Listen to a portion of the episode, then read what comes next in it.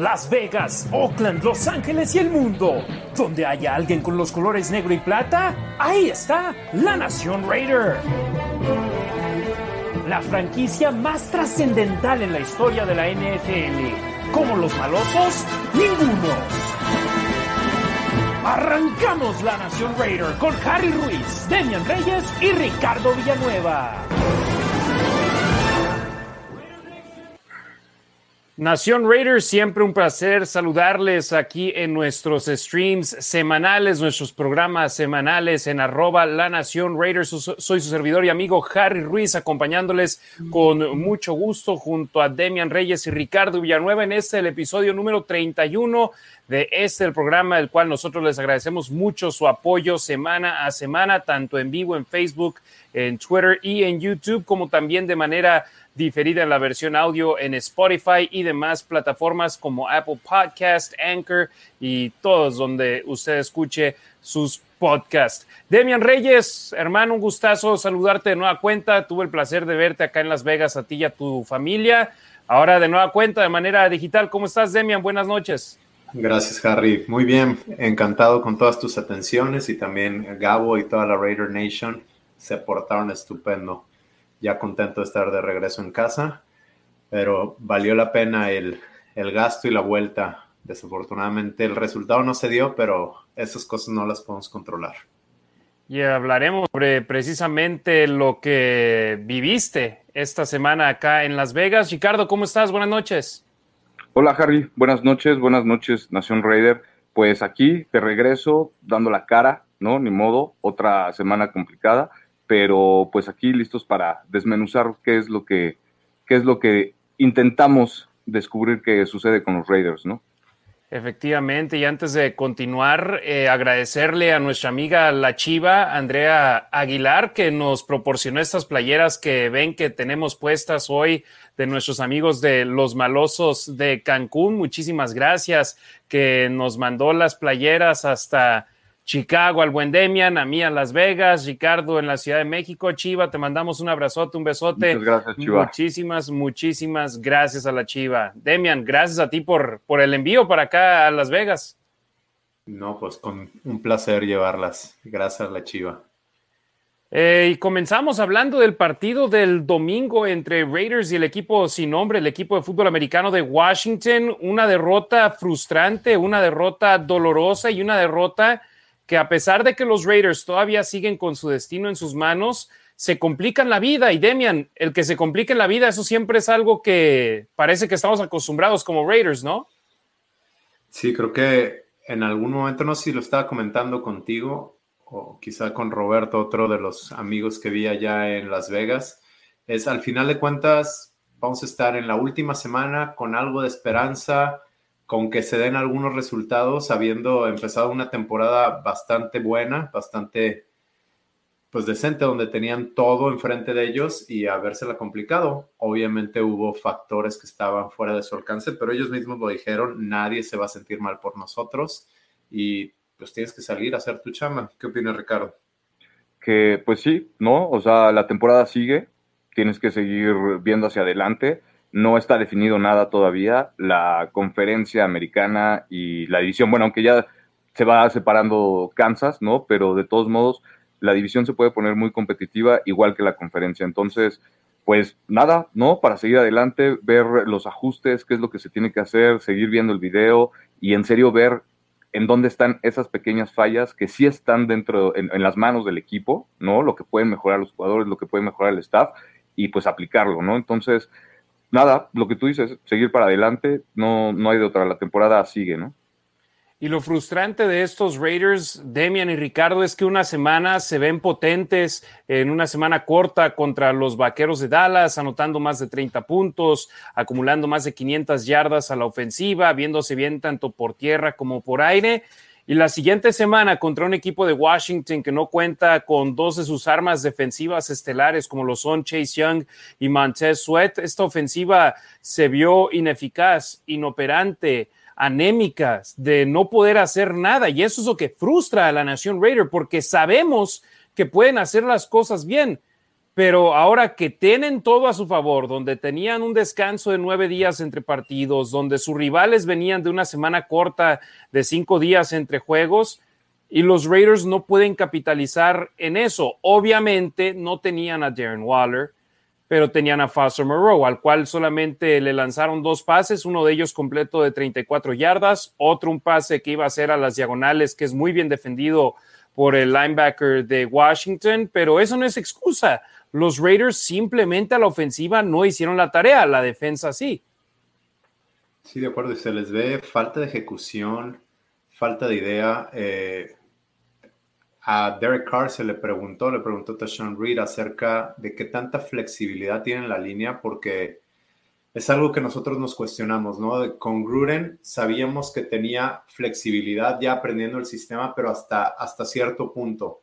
Entonces ahora que Gruden no está y Olson, básicamente los dos son cabeza de la ofensiva, ¿qué, tan, qué tanta flexibilidad tiene para cambiar las jugadas? Y al final de cuentas, creo que Derek Carr dio una buena respuesta, no se quiso meter con Olson, dijo, sí tengo mucha flexibilidad, pero dentro de un cierto, cierto rango. Y también dijo, puedo tener a un corredor que tenga más de no sé cuántas yardas, pero eso es porque yo también le puse, lo puse en los, en los looks, este, cambié la jugada correcta.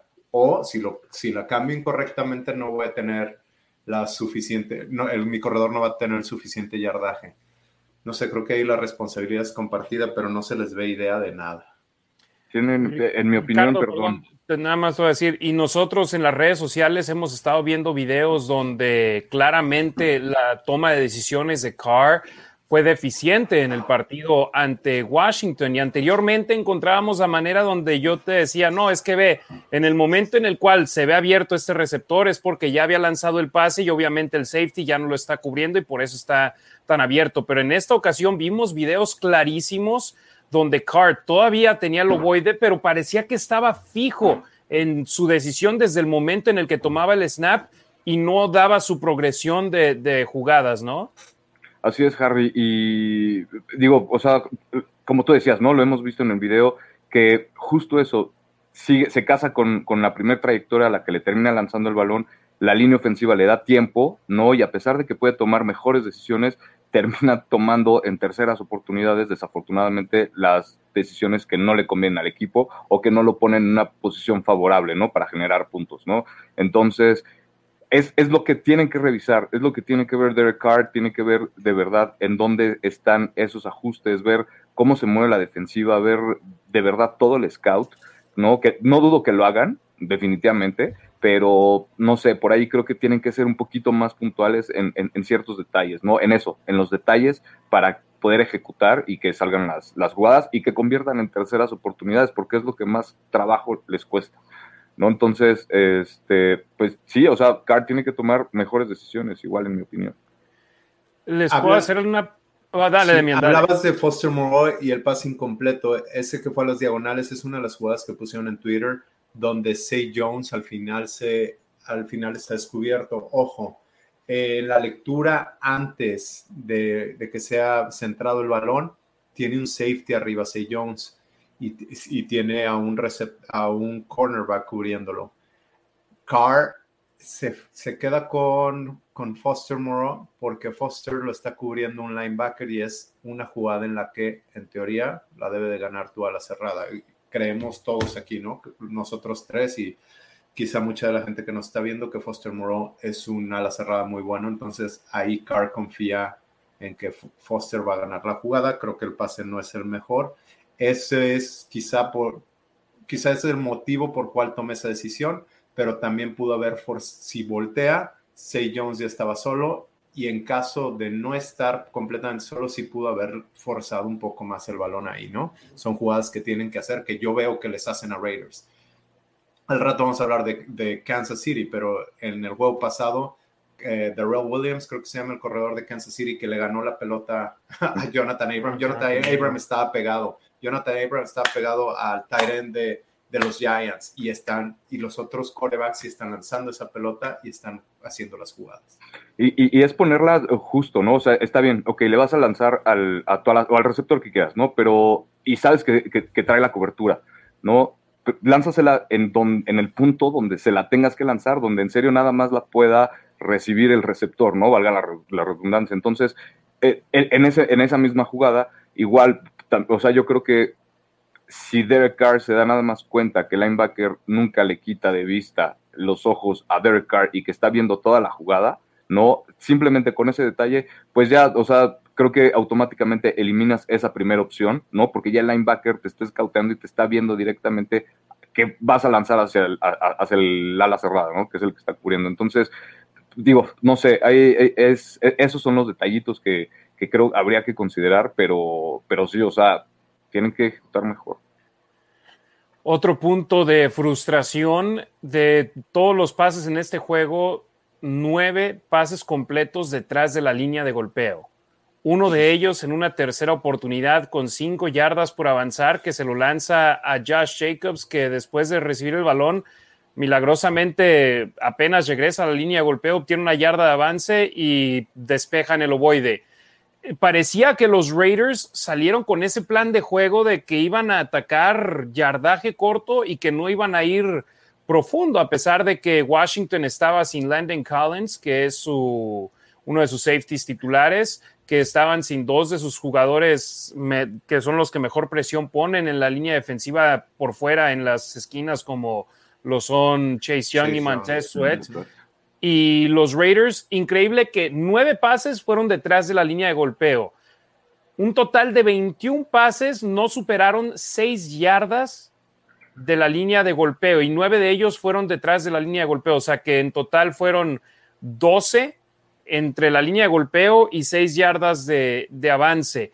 No hubo la suficiente urgencia de buscar el ataque profundo que tanto les funcionó contra Dallas, que es donde mejor se han visto esa campaña cuando buscan hacer esa amenaza con, la, con el ataque vertical en el equipo. Los Raiders abandonaron lo que más les ha funcionado y eso les afectó de gran manera. A la defensiva número 30 de la liga por pase. Exacto.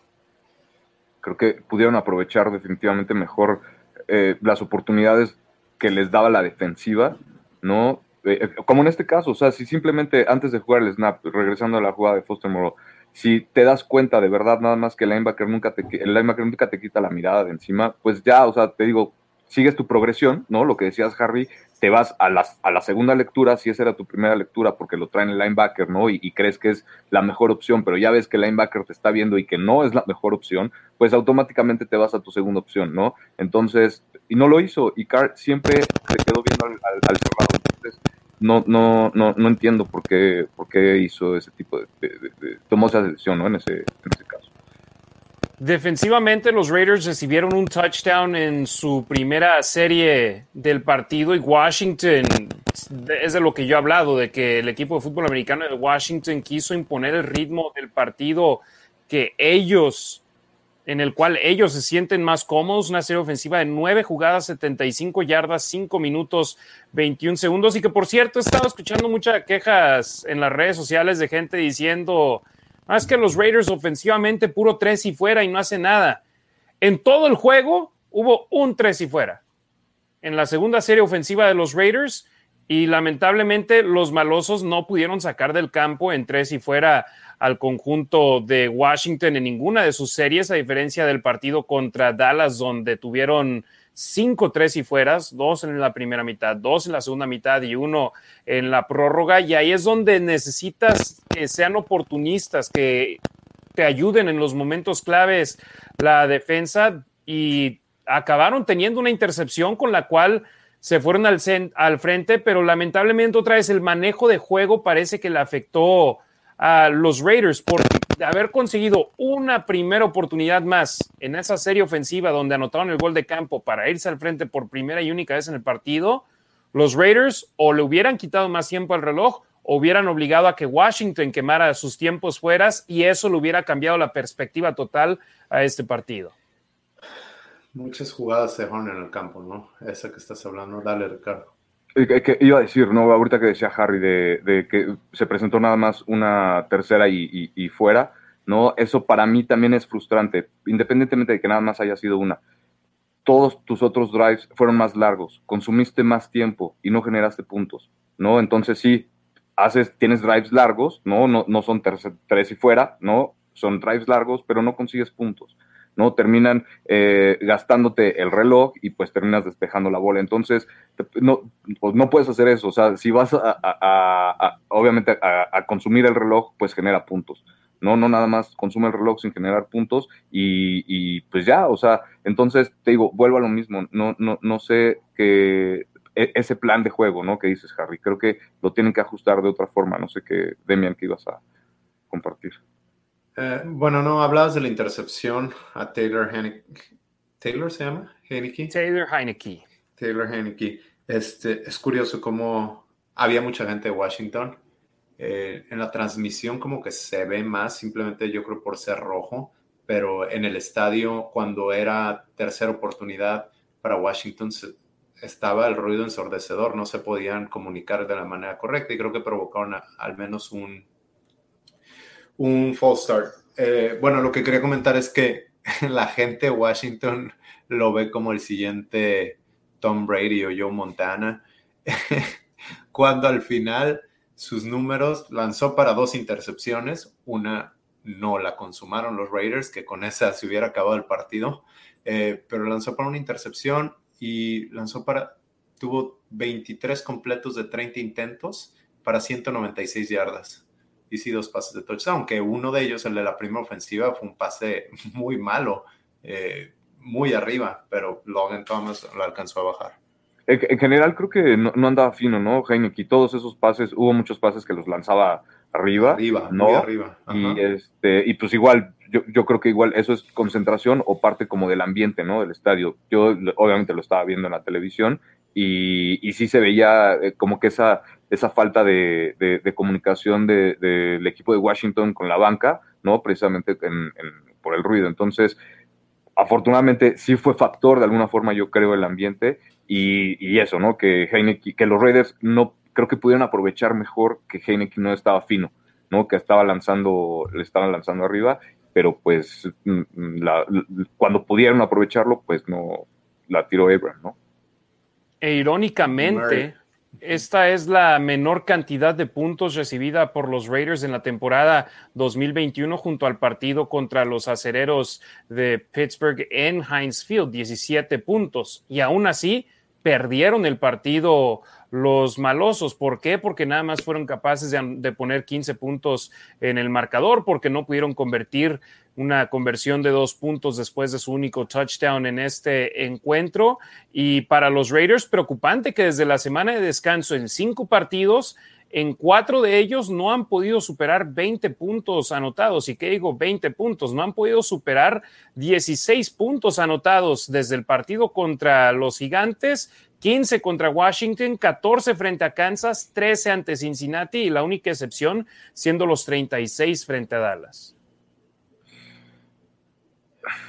Eh, bueno, muchos se la gente que ciegamente apoya a Derek Carr, muchos decían que Derek Carr nunca ha tenido una buena defensa, lo cual pues era cierto, ¿no?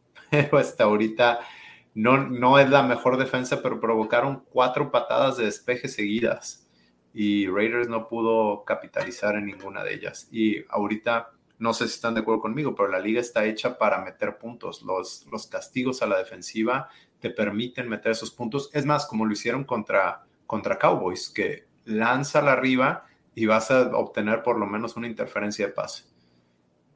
Y pues eso fue lo que intentaron, ¿no? Pero pues todo el estadio lo vio, nada más que el árbitro, ¿no? Pero pues sí, ¿no? Definitivamente este, ¿Cuál dices? Sí. de todos modos, igual, o sea, no te puedes esperanzar a lo mejor en, la última jugada del partido, ¿no? Si, no puedes jugar bien nada más los últimos dos cuartos, los últimos dos minutos del último cuarto, ¿no? Ricardo, es frustrante ver que Washington, perdón que te interrumpiera, hermano. Washington anotó puntos en su primera serie ofensiva y no volvió a poner puntos en el marcador hasta el último cuarto. Y los Raiders en todo ese tiempo solamente pudieron anotar dos goles de campo. Seis puntos. Sí, no, o sea, te digo, drives largos que te generan, te consumes tiempo, pero no generas puntos. Y puntos que obviamente pues te sirven al final, ¿no? De eso se trata. Y Demian, hubo polémica en este juego, eh, tú ahí lo viviste, sentiste el, cómo estaba molesta la raza. Tres castigos que nos vienen a la mente de inmediato. Un tacleo de Jonathan Abram al ala cerrada suplente de Washington, donde Brandon Sheriff, el liniero ofensivo, cuando Abram ya va tacleando, va hacia el tacleo, se mete el liniero ofensivo, primero es tacleo, primera y 20 y pasa a ser segunda y 20 Seis segundos después y después de que Sheriff va y se queja con el árbitro, lanzan el pañuelo. ¿Desde, desde cuándo ya los propios jugadores marcan los castigos? ¿Y, por qué seis segundos después? ¿Y por qué, por qué marcas un castigo a un tacleo? Yo entiendo que es un castigo, es una falta cuando vas bajo a un liniero ofensivo, pero el liniero ofensivo ahí ya está bloqueando a un ala cerrada y el liniero ofensivo se interpone ya cuando el otro jugador va con su movimiento hacia el frente. Entonces, eh, Jonathan Abram no va buscando taclear al liniero ofensivo, va buscando taclear al ala cerrada. Que tú te metas en su camino ya es bronca tuya. Ese castigo terrible, entiendo que por la regla, si la leemos como es, es castigo, pero ¿cómo, cómo se entiende eso? Espérame, espérame. Los árbitros son humanos y tienen el derecho a interpretar las reglas. Entonces, si lo vas a hacer así, márcalas todas, porque así pudieron marcar la de Ngakwe, pudieron marcar la de Hobbs y cuántas pues les han podido marcar al otro equipo que no marcan. Entonces, a mí mi problema como exjugador o como gente que pone, digo, yo no, yo no jugué a ese nivel, pero estás poniendo mucha de tu semana y energía para que una persona externa al juego decida el juego, no se vale. Así es, y, más cuando eso, ¿no? O sea, igual eso es lo frustrante, que dices, bueno, no estamos generando a lo mejor el, momento o, lo que necesitamos generar, la emoción, ¿no? Para, para salir adelante de alguna forma, para volver a que la ofensiva se prenda, etcétera. Y haces esa jugada, te marcan un castigo seis segundos después y eso obviamente te va para abajo. Obviamente no era culpa de Abraham que el pase le llegara justo cuando iba llegando la trampa. ¿no? Lo que dices, Harry, obviamente Abraham iba pues a hacer su chamba, ¿no? A taclear a la persona que traía el balón, punto. ¿no? Si se le atravesó el, el, liniero ofensivo cuando le, justo le estaba llegando la bola al, receptor, ¿no? Pues eso no es culpa de Abraham. Abraham va a hacer su chamba. Su chamba era taclear, no romper la trampa, ¿no? Que era la que iba saliendo. Entonces, y, Demian, pues obviamente, si, si, de acuerdo contigo, ¿no? O sea, no, no, no, no puedes hacer ese tipo o tomar ese tipo de criterios y en ciertas jugadas y en otras no. ¿no? Entonces creo que también, obviamente, pues tienen que ser muy inteligentes al darse cuenta de qué es lo que está pasando, ¿no? Y en serio, juntarse y decir, a ver, pues sabes que yo vi esto, no, no, no, no, no, no nada más es que uno tome la decisión, o sea, se tienen que juntar, ¿no? Y, y alguien, pues decir, oye, a ver, espérame, ¿por qué lo estás marcando? si pues el receptor ya tenía la bola cuando estaba el, defensivo y cuando estaba la trampa. ¿no? Entonces, ese tipo de cosas, esa comunicación que creo que también tiene que tener la plantilla de árbitros, o sea, alguien más lo tenía que ver, y si no, desde arriba, ¿no? Pero que así nada más lo marquen sin, sin revisar nada, ese tipo de castigos, eh, se me hace, no sé, no, no, no me gusta para nada. Creo que ese castigo no es revisable pero es 100% entendible la molestia de la Raider Nation, al igual que cuando en tercera oportunidad Max Crosby va por la captura de mariscal de campo en contra de Taylor Heineke. Heineke todavía tiene el balón cuando Crosby ya va con la moción para, para derribarlo. Se deshace el ovoide y tiene encima a Crosby. ¿Qué debe de hacer Crosby? O sea, y, y le marcan una rudeza innecesaria, un roughing the passer. Y las dos la de Crosby salió el pañuelo tres segundos después, ya cuando la jugada había terminado y bastante que tiempo pase completo. Ajá. La otra de la que acabamos de hablar fueron seis segundos después, tú los contaste y lo publicaste. Eh, sí, yo conozco la regla, esa interpretación. Es, ahí la mandé en un grupo, por ahí me dijeron que, que Crosby era mi protegido. Bueno, dije, mi protegido y de Vic Dayford, de Sean Reed, de Josephine y de todos los que sabemos de fútbol. si quieres, si quieres, bueno, entonces es nuestro protegido. Y aquí mismo criticamos en un partido como locales de los Raiders donde azotó a un jugador después del silbato y que, que fue castigo, que eso fue poco inteligente de él. que no fue lo suficientemente pensante ahí para decir no debí de haber hecho eso y que le afectó al equipo. Aquí sí, creo que todos estamos a su favor porque el quarterback práctica todavía tenía el balón en su mano cuando ya lo estaba tocando. Entonces, ¿qué debe de hacer? Ir en contra de las leyes de la física y que detener su movimiento por total cuando es algo imposible de hacer. Simplemente no se puede. Y escucharon las entrevistas de Gus Bradley, explica cómo con el tacleo de Abram se les enseña a meterse por abajo y levantar la cabeza, que fue lo que hizo, y además hizo el tacleo. Y aquí dice, si, si se fijan, Crosby extiende los brazos para no caerle con todo el peso encima, pero simplemente no se puede por físicamente. Y Crosby hablaba, eso, para eso le pagan, ¿no? Y como decía Al Davis, the quarterback must go down and must go down hard. hard. Entonces. Y temprano en el, en el partido, sí. De hecho, Crosby dijo lo siguiente: es difícil. Mi mentalidad es echar al mariscal de campo al piso y esa es mi meta cuando tiene el balón en su mano. Es parte del juego. Es difícil y el árbitro necesita hacer una decisión. El juego ha cambiado mucho, hay que jugar más inteligentemente. Lo que me molesta a mí es que yo no quiero afectar al equipo. Estoy jugando rápido y estamos intentando salir del campo en tercera y diez. Golpeo al quarterback, algo que es mi trabajo, y me dan un castigo. Pues ahí está, ¿no? O sea, es, igual, volvemos a, la palabra frustrante, ¿no? Y estás haciendo tu chamba, ¿no? Lo mejor que puedes. Sabe la liga que eres un jugador rápido, que, a lo mejor debes de tener un poquito más de atención en, en ese aspecto porque pues considerando la velocidad de Crosby y, todas las, presiones que le mete al coreback, pues obviamente eso te quiere decir que es un jugador defensivo rápido, ¿no? Entonces, igual los árbitros tienen que estar al pendiente de eso y si saben quién va a jugar contra quién, ¿no? Igual deben de saber el tipo de carácter o de jugador que es el coreback, cómo se les va a poner, el head coach, cómo se les va a poner. Entonces, deben de, no sé, creo que deben de, poner más atención en eso y ponerle no sé, echarle más, muchísimo más ganas con respecto al arbitraje, ¿no? Creo que hay muchos, muchos puntos ahí que cubrir. Oye, y en ese castigo en contra de Crosby, un segundo después del golpe de Crosby a Heineke, Nate Hobbs está siendo sujetado por uno de los linieros, o no, creo que fue el corredor de Washington. No solamente era holding, sino era, uso ilegal a, las manos. Entonces, ¿dónde están esos castigos? Los árbitros nada más están fijando en uno. Si yo sé que nos vemos hipócritas esta semana, nosotros hablando del arbitraje después de lo que sucedió la semana pasada, donde le decíamos a los de los Cowboys, eh, pues no se quejen, eran castigos donde esos esas interferencias defensivas eran claras. Aquí nosotros nos estamos quejando porque claramente parece cacería de brujas en contra de los Raiders.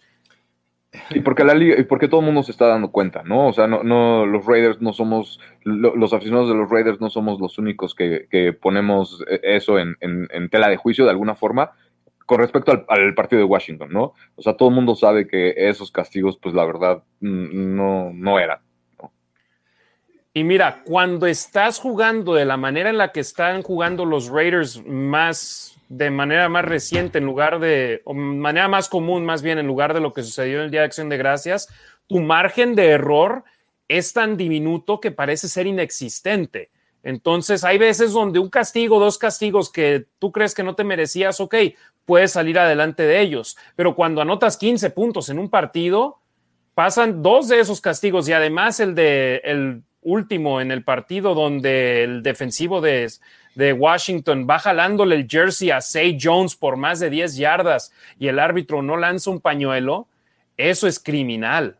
Es criminal. Todos lo vieron en la repetición. Y, aparte, eh, ya cuando va el balón, obviamente en el aire, pues los árbitros voltean, no todos, ¿no? Porque tienen que seguir, por ejemplo, el principal, pues tienen que seguir viendo al coreback, ¿no? Que no, que no le pegue, ¿no?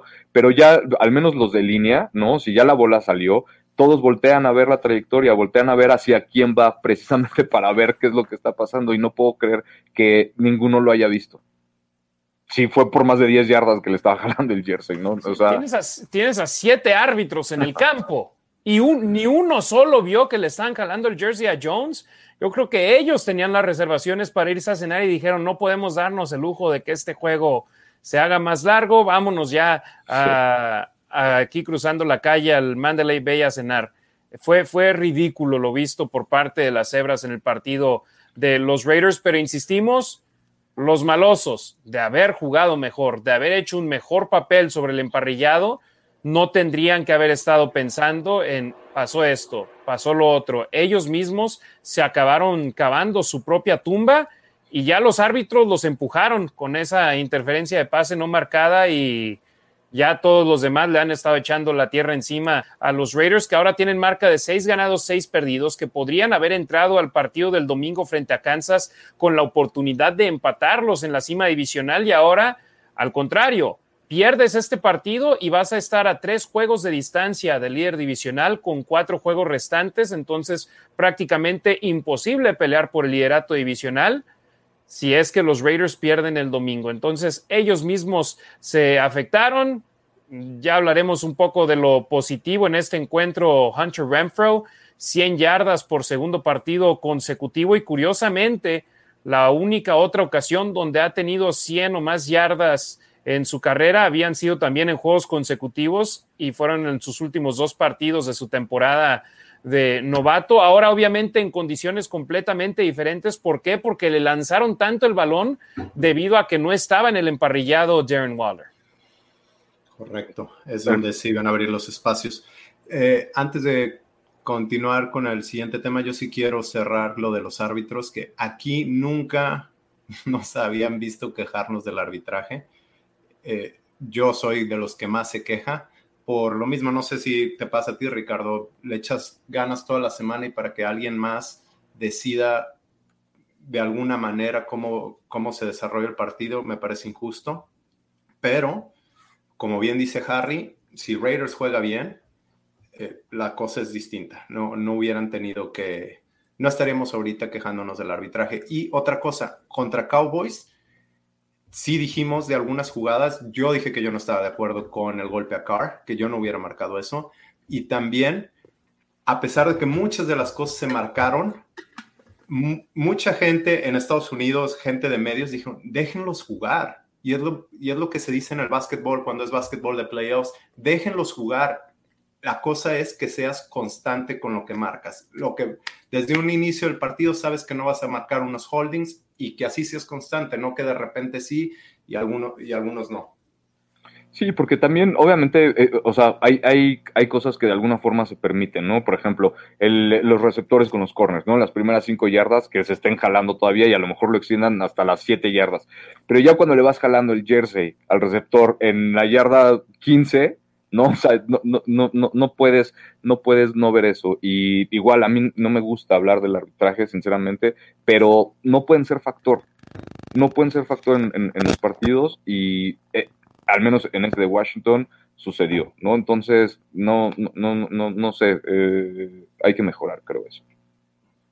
De eso no hay duda y todos sabemos, los árbitros no son empleados de tiempo completo, tienen sus trabajos de lunes a viernes y después van y la hacen de árbitros en partidos y es lo mismo en el nivel colegial donde están buscando llegar a la NFL para que mejoren su paga de estos trabajos freelance, pero la, NFL necesita arreglar esta situación y pues a nosotros nos cala porque parece que nos han afectado ya por, por muchos años, pero bueno.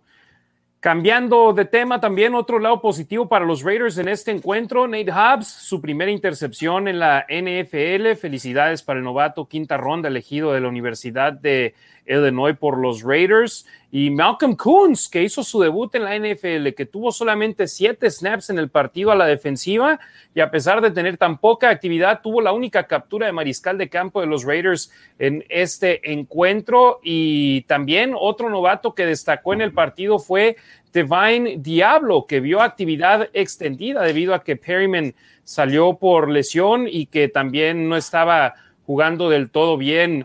Eh, Corey Littleton, Divine Diablo, acaba con 11 tacleadas, de las cuales 8 fueron de manera solitaria, 3 combinadas. Así que un buen partido para estos tres novatos de los Raiders que pues se quería producción por parte de las dos terceras rondas del equipo y que no los habíamos visto jugar de manera continua y ahora afortunadamente por X, Y o Z razón vimos tanto a Diablo como a Malcolm Coons que podrían ser futuro de los Raiders en esas posiciones. Sí, Diablo, digo, la verdad, haciendo, fue el, segundo mejor tacleador de los Raiders, ¿no? Eh, entonces, pues imagínate, eso, eso te dice algo, ¿no? Por encima de Corey Littleton, de Nate Hobbs, ¿no? Inclusive, entonces, obviamente también por la posición, ¿no? Pero, pero que el novato esté ahí, ¿no? Y, la efectividad de Kunz también en, en, tan poco tiempo, lo que decías, Harry, tirando al coreback, híjole, la verdad es que pinta bien de alguna forma el, futuro, ¿no? Al menos con, con ellos. Sí, hay que decir, simplemente fue un partido, pero nos gustó lo que vimos de ellos. El propio Max Crosby le estaba echando flores a Malcolm Coons en su conferencia de prensa. Dijo lo siguiente, es un chico callado que trabaja duro, tiene mucha habilidad, es muy rápido tras el snap, muy similar a mí, viene de la conferencia Mac y tiene muchas herramientas, ahora necesita ponerlo todo junto. Viste, en el juego tuvo siete snaps y se vio bien. Y sabemos, es difícil para los jugadores de conferencias chicas el recibir la oportunidad, pero Carl Nassib no está activo. Yannick Ngakwe salió lesionado por unos snaps en la primera mitad y ahí fue donde Malcolm Coons empezó a entrar y sinceramente, mira, contra Kansas City a los titulares ya los hicieron trizas eh, hace cuatro semanas yo no tendría problema con utilizar a Diablo en esa posición de linebacker cubriendo a, Travis Kelsey. No me dolería que metieran a Malcolm Coons en algunos snaps eh, para darle momentos de descanso a Crosby o a Ngakwe y que los jugadores rivales no sepan lo que viene y que potencialmente te ayude en ese aspecto. Entonces, me gustó lo visto por parte de los novatos y también equipos especiales. Eh, tuvimos a AJ Cole de nueva cuenta, un muy buen partido por parte del pateador de despeje de los Raiders, cuatro patadas de despeje para 202 yardas, 50.5 eh, yardas en promedio, dos yardas dentro de la 20 y tuvo una larga de 67 yardas en este encuentro AJ Cole. Además, Daniel Carlson se fue perfecto, 3 de 3, incluido un gol de campo de 52 yardas en este partido también. Entonces, lo que le falló a los Raiders en este partido fue la ofensiva. Y no hay manera de, de ponerle una máscara encima de esto y decir que no es el caso. La ofensiva fue la que falló y la que los Raiders necesita que responda. Demian, ¿quieres hablar de tu experiencia acá en Las Vegas o quieres que primero leamos algunos comentarios de la raza? Igual que dejen preguntas si tienen ahí sobre eso. Sí, vamos leyendo comentarios primero. Vamos con los comentarios. Entonces, para todos aquellos que nos están viendo en vivo, pueden dejar sus comentarios en YouTube, en Facebook, en Twitter. Déjenlos como respuestas al tweet en el cual están viendo este video, ya que lamentablemente Twitter Live no nos está poblando los comentarios en la plataforma que nosotros utilizamos. Entonces, simplemente respondan el tweet y ahorita checamos. Y si tienen preguntas para Demian, que vivió el partido como aficionado acá en Las Vegas el domingo, déjenlos en los comentarios. Yo les puedo decir lo que yo veo, pero desde... ¿Tú viste dónde estoy, Demian? Desde arriba, desde la cabina, en la yarda 50. En la, yarda 50, pero hagan de cuenta, está Gallopa y después está donde estoy yo, o sea, lo más alto del estadio. Casi estoy deteniendo las lámparas, las luces para que caiga el alumbrado al, al emparrillado. Pero si quieren preguntar sobre la experiencia como fan, déjenlo en los comentarios ahorita de nuestro video y gracias a todos ustedes que han estado compartiendo el video en sus grupos, en sus muros, en sus páginas, dándole retweet a nuestra publicación en Twitter, compartiendo en YouTube y por cierto, para todos aquellos que todavía no se han suscrito a YouTube, por favor, háganlo. Eh, sobre el final de la temporada voy a tener un regalo para exclusivamente entre la gente que nos eh, que está suscrita con nosotros en YouTube. Entonces, síganos en YouTube y ahí vamos a tener un regalo sobre el final de la temporada, algo exclusivo que nada más podrían tener si vienen a los juegos en Las Vegas. Comenzamos con César Tejeda, que desde cinco minutos antes de que entramos al aire dijo ya están ya listos para el episodio 31, Go Raiders. Kevin Ayala, más que listo para ver el episodio. Saludos de Ciudad Juárez, saludos a Juaritos. Érico Quintana, saludos, brothers, desde Catepec, Estado de México. Saludos a Ricardo Delgado Padilla y a Guaguarrón 2788. Andrea Aguilar, muero de amor, los malosos de Cancún. Sí, yo aquí también tengo la, la playera, nada más que por como estoy acomodado, nada más se alcanza a ver aquí el cuello. Ah, sí, también. Nos puso el nombre, ¿verdad? Sí. Ah, es que con el, como tengo el chichar acá, no sé si se alcanza a ver. Ahí está. Está bien. El nombre nos puso la chiva. Para que nos identifiquen. ¿Verdad? Eh, Raider Nation Costa Rica, pura vida, Mae. Saludos al buen Harley hasta Costa Rica. Jonathan Álvarez, saludos desde Guatemala. Saludos a todos nuestros hermanos en Guatemala, a toda la Raider Nation en Centroamérica, en Sudamérica, en México, en Estados Unidos y en España. Alexandro Díaz, los Raiders no son el problema, soy yo por ser su fan. Carsey, debería irse, pero a otro equipo para llegar a playoffs, acá no va a pasar. Ah, ¿qué pasó? ¿Cómo que? Ah, raza. César Tejeda, buenas noches, Harry, Demian y Ricardo, saludos desde la Raider Nation Guadalajara. Vamos con esa actitud positiva y apoyo para los malosos. Yo con Carr hasta el final. Jair Monroe, buenas noches hermanos, ya listos para verlos y escucharlos como todas las semanas. Muchísimas gracias a nuestro hermano Jair que siempre está compartiendo nuestro contenido. Ricardo Delgado Padilla, ya conectado, listo para ver este episodio. Saludos desde San Luis Potosí, saludos a toda la banda tunera. Vic Mike, venga, saludos a los tres desde el Estado de México. Raiders no quiso ganar, veremos qué tal el domingo. Con todo, ánimo. Guaguarón dice, nos mintió la moneda. Ya después de 11 predicciones correctas, se equivocó en la número 12. Esperemos y también se equivoque en la número 13. Francisco Arispe Alemán, decepción, frustración, no existe línea ofensiva, el plan de juego ofensivo es de muy bajo nivel. Carr no es un quarterback de élite, toma malas decisiones, no nos va a llevar al Super Bowl, se necesita mejor cocheo. Charlie Martínez, ¿qué hubo aquí presentes? De nuevo, saludotes, canijos. Manden un saludo, saludos al buen Charlie. José Zamora, saludos. Beto Salazar, saludos desde Torreón. Saludos a toda la banda lagunera que aquí está al pendiente. Y ahorita seguramente vamos a ver también al buen Roy y a Jorge Maya ahí aparecer. Víctor Saúl Sánchez Ríos, saludos desde Minatitlán, Veracruz. Con Car no vamos a llegar a nada. Abrazos a los tres. Armando Trejo, saludos, brothers, desde Denver, con la frente en alto apoyando al 100. Go Raiders. Jesús Gutiérrez Pérez, saludos, excelente programa, felicidades, los veré más tarde después de la final de mi Atlas, esperando romper la racha de 70 años. Harry, ¿qué sentiste cuando tus Dodgers rompieron la racha? Go Raiders, no, fue fenomenal, tuve lágrimas en los ojos, fue...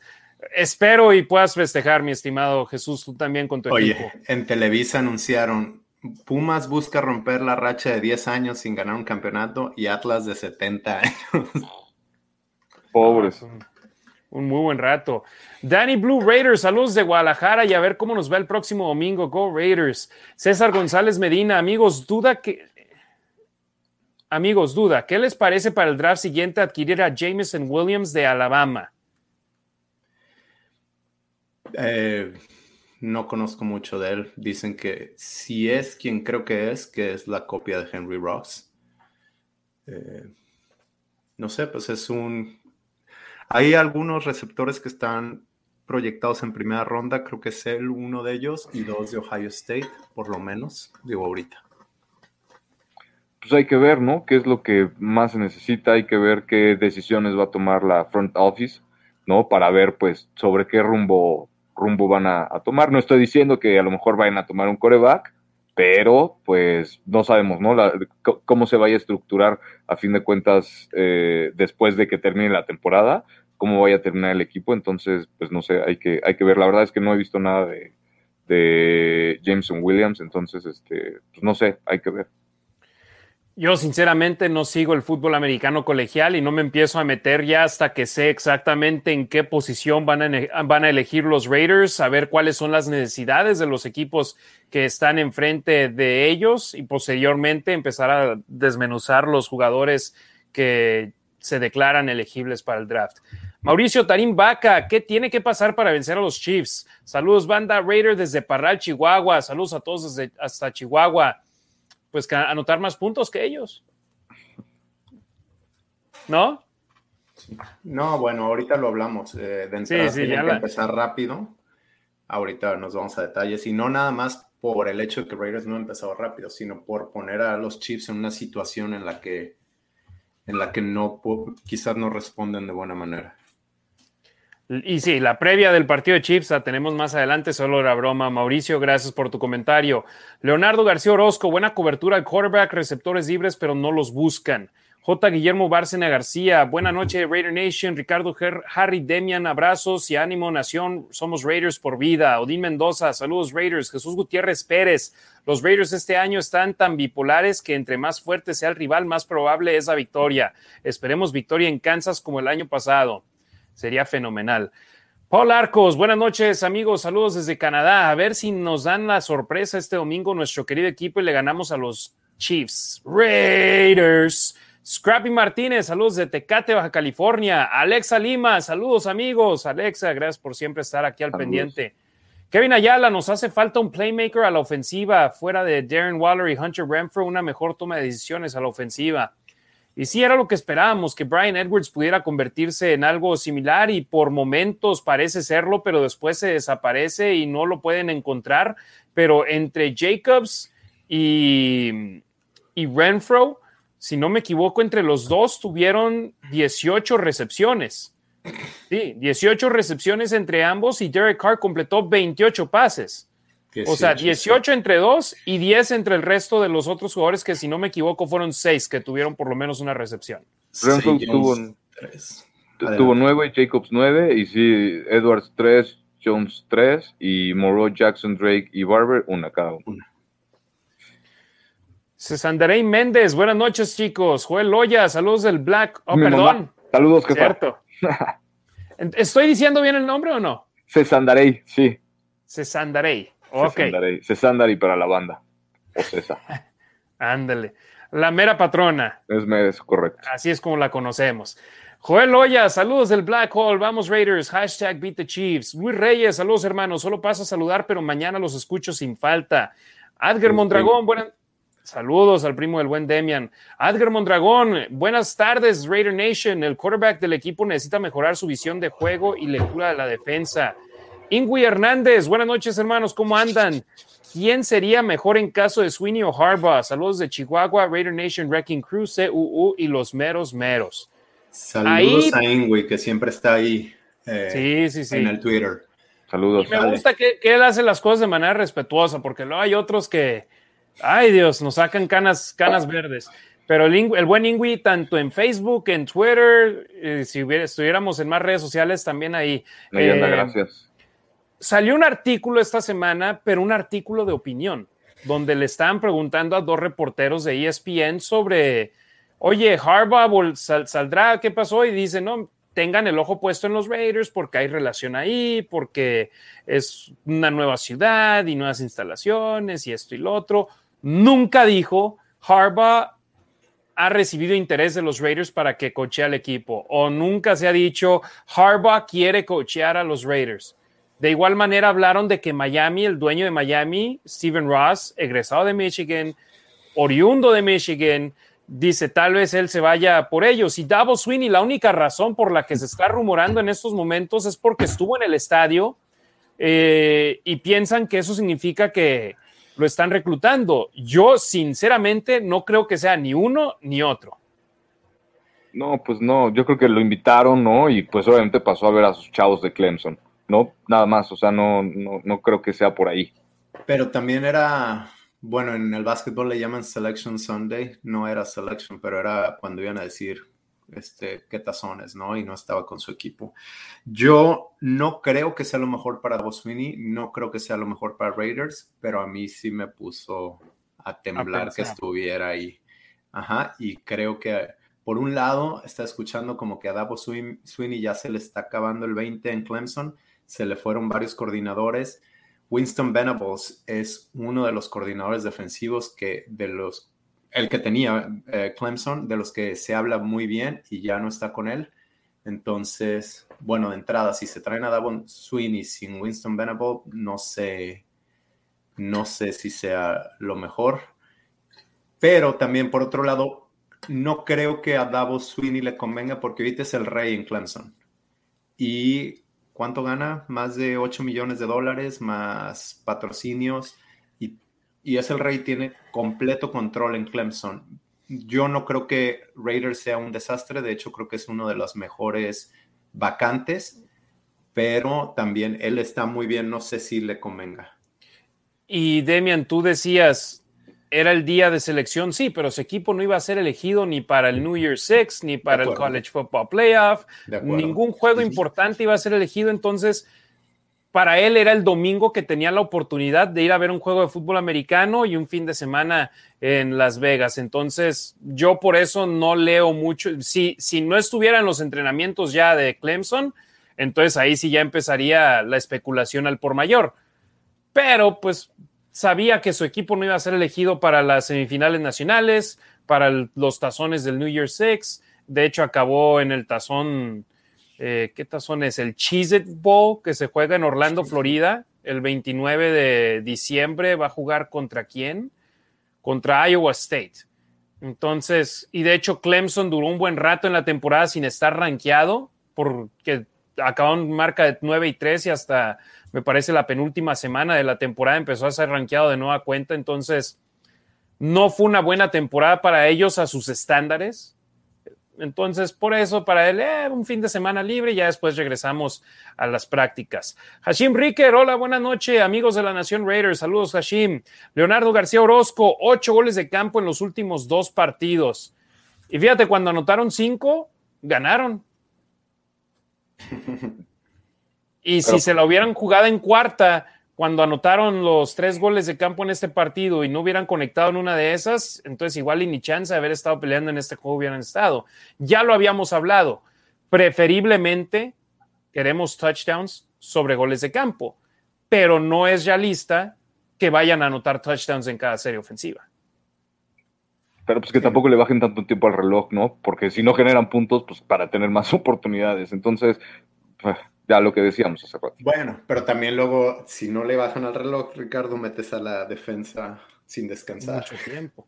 ¿Qué Entonces es lo que tienes pasó? que el balance. Sí, ¿Qué es lo que pasó con las primeras dos series ofensivas de los Raiders en este partido? Fueron terribles, fueron mediocres, donde la segunda fue un tres y fuera. En la primera salieron del emparrillado después de seis jugadas, 24 yardas, 3 minutos 25 segundos. Entre sus primeras dos series ofensivas, los Raiders tuvieron el balón 4 minutos con 24 segundos, 9 jugadas. Ese primer cuarto, Washington acabó con el de más de 10 minutos. En el primer cuarto. Sí, y se fue rapidísimo. Furios dice, Carr solo juega para sus records, no juega para ganar. Compa Marines, y sí, se nos pasó, bueno, tú la ibas a mencionar, Demian, y yo me fui con otro tema, la posible intercepción de Trayvon Merrick, donde le pasó el ovoide entre las manos, acabó siendo un pase defendido, más no interceptado. Esa intercepción hubiera sellado la victoria para los Raiders y un partido completo para todos los novatos del equipo, pero lamentablemente Merrick no pudo hacerse del ovoide. ¿Qué fue lo que sucedió ahí? Como que la anticipó demasiado, eh, estaba demasiado ansioso queriendo ir por el ovoide o simplemente son cosas que te pasan en el deporte, ¿no? La midió mal o qué, Ricardo. Yo creo que estaba viendo el touchdown. Era pick six. Si nada más la agarra y se hinca, se acaba el partido. no sé. Pudo haber hecho pick six. Los reflectores, la presión, eh, que es novato, ¿no? El tener la oportunidad, o sea, no sé, a veces estás tan ansioso, bueno, al menos a mí me pasaba, ¿no? Estabas tan ansioso por hacer la jugada que dabas, te adelantabas, Dos ¿no? pasos antes. Exacto, ¿no? O, un paso, o, un segundo después, o lo que sea, y esos detalles igual, ¿no? Es, es, es, en donde se te va el balón, ¿no? En donde se te puede ir el partido, donde después tienes oportunidad de, de hacer algo, ¿no? Ahora también la carrilla es que por eso son defensivos, ¿no? Y no receptores. Sí, no, y hay muchos. De ese lado. Sí, no, y hay muchas que si el balón tuviera no sé qué, pues ahí sí lo agarraba, ¿no? Y que si no sé qué, entonces, pero pues sí, precisamente pues por eso son defensivos y por eso no, no están, Derek Carr no les está lanzando pases, ¿no? Exacto. Compa Marines, ahora sí leemos su comentario. Clave, Merrick si intercepta, ganamos. Si Say Jones atrapa ese último pase, ganamos. Si los árbitros marcan esa interferencia, esa fue la diferencia con Dallas. Marcaron los castigos contra Washington, casi todo fue en contra. Isaac Swaller, Merrick tenía la intercepción del Gane, en fin, Raider Nation. César González Medina, amigos, saludos desde la Ciudad de México. ¿Qué opinan de que Las Vegas hagan draft con Jameson Williams? Yo sinceramente creo que es muy temprano todavía para estar ya pensando del draft. Todavía no sabes si vas a estar top 5, top 10, top 15, top 20. No sabes dónde vas a draftear, entonces espérenlo. Eh, César, o bueno, es el que leímos. Rubens Master, saludos al buen Rubens. El partido pasado la defensa pudo haberlo ganado y Merrick dejó caer la intercepción del triunfo. Este juego no lo perdió la defensa. No, lo pudo haber cerrado. Ajá, lo pudo haber, le pudo haber puesto el candado, pero ah. la defensa no lo perdió. Aunque bueno, también el argumento puede ser que para que la defensa del siguiente paso es cerrar el partido, ¿no? Lo dejó Raiders ganado con dos minutos 30 segundos más o menos. ¿Cuánto era Harry? No sé. Sí, dos minutos 22 segundos cuando anotó el gol de campo Las Vegas. Entonces, digo, quieres que ya tener una defensa que te pueda cerrar el partido. Y ojo, no estoy diciendo que haya sido mal juego de la defensa.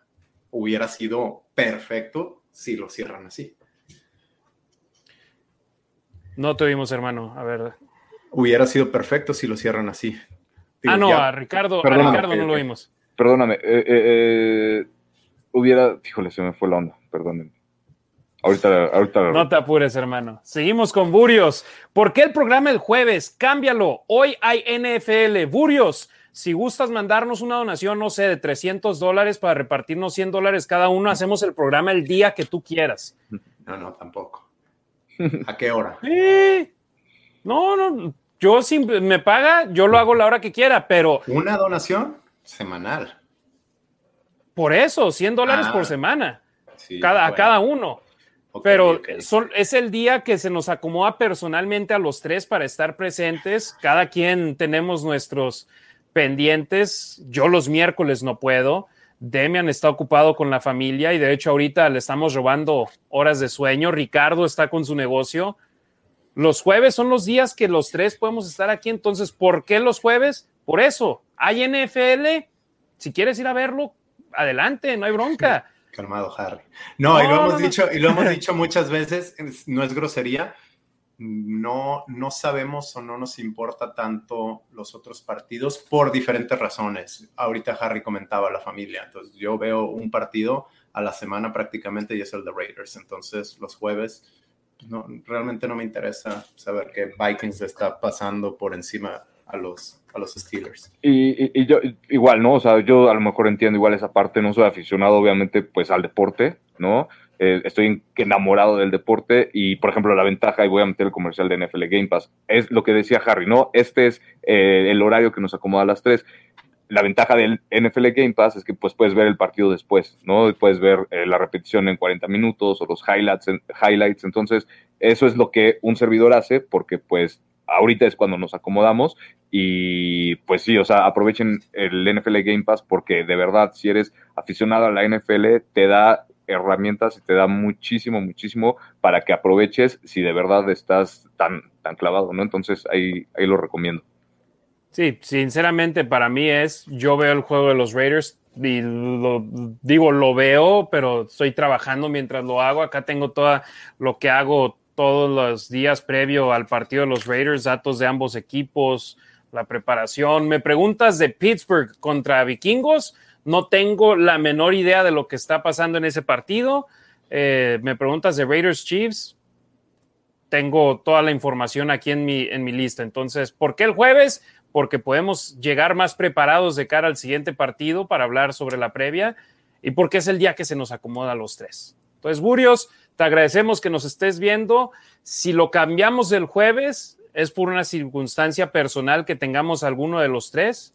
O que jueguen los Raiders o que juegan los Raiders en, jueves, exacto. Eh, Tavo Romanowski, llegué tarde, pero seguro, qué fregón, apoyo para los malosos, mis respetos, claro, ¿no? Y, y en sí, a la banda de los grupos de donde sea que nos vean, si nos mandan una playera, lo más seguro es que nos la ponemos, ¿eh? Entonces, también saludos.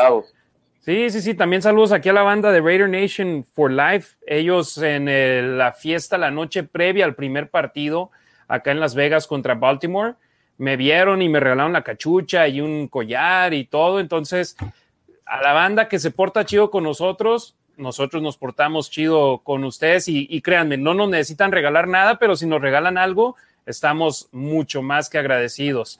Eh, Luis Ávila, hola Harry, Demian y Ricardo, buenas noches. Qué frustrante la derrota ante Washington Football Team.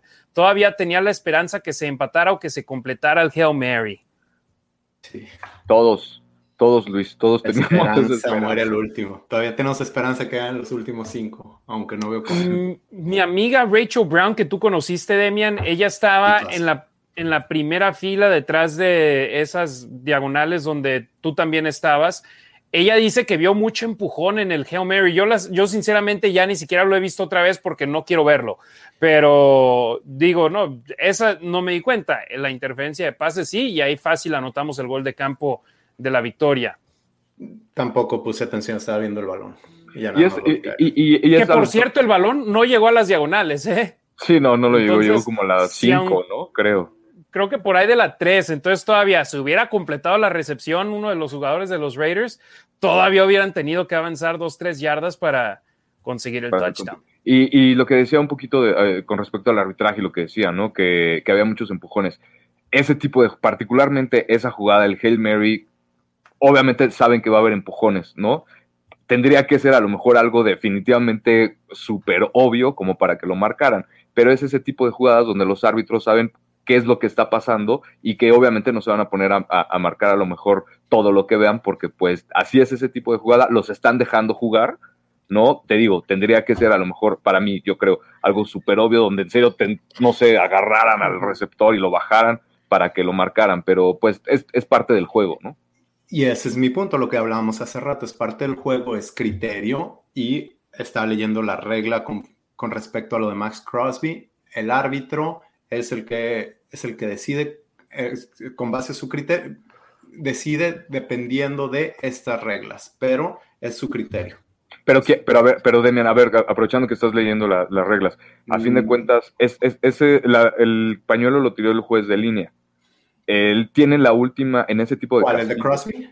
Ajá. No, no, no, el de. Perdón, el de. Abram. El, de Abram. Ajá. Ah, ok. Ajá, ese, ese, lo, ese lo, mandó el juez de línea. No lo revisa, no lo tendría que revisar con el referee principal por el tipo de castigo. Porque hay castigos, mm. obviamente, que sí, pues lanzan el pañuelo y, ya, ¿no? No hay más. Pero normalmente, eh, bueno, digo, no, no, no sé ahí cómo. No, no sé bien cómo funciona. Yo creo que no es que tenga que, pero sí cuando se Sí, cuando se juntan es que viste, había esto. Y ahí es cuando otro le dice, no, pues espérame. y acá, como pues mi compadre fue el único que lo vio, ¿no? Pues sí.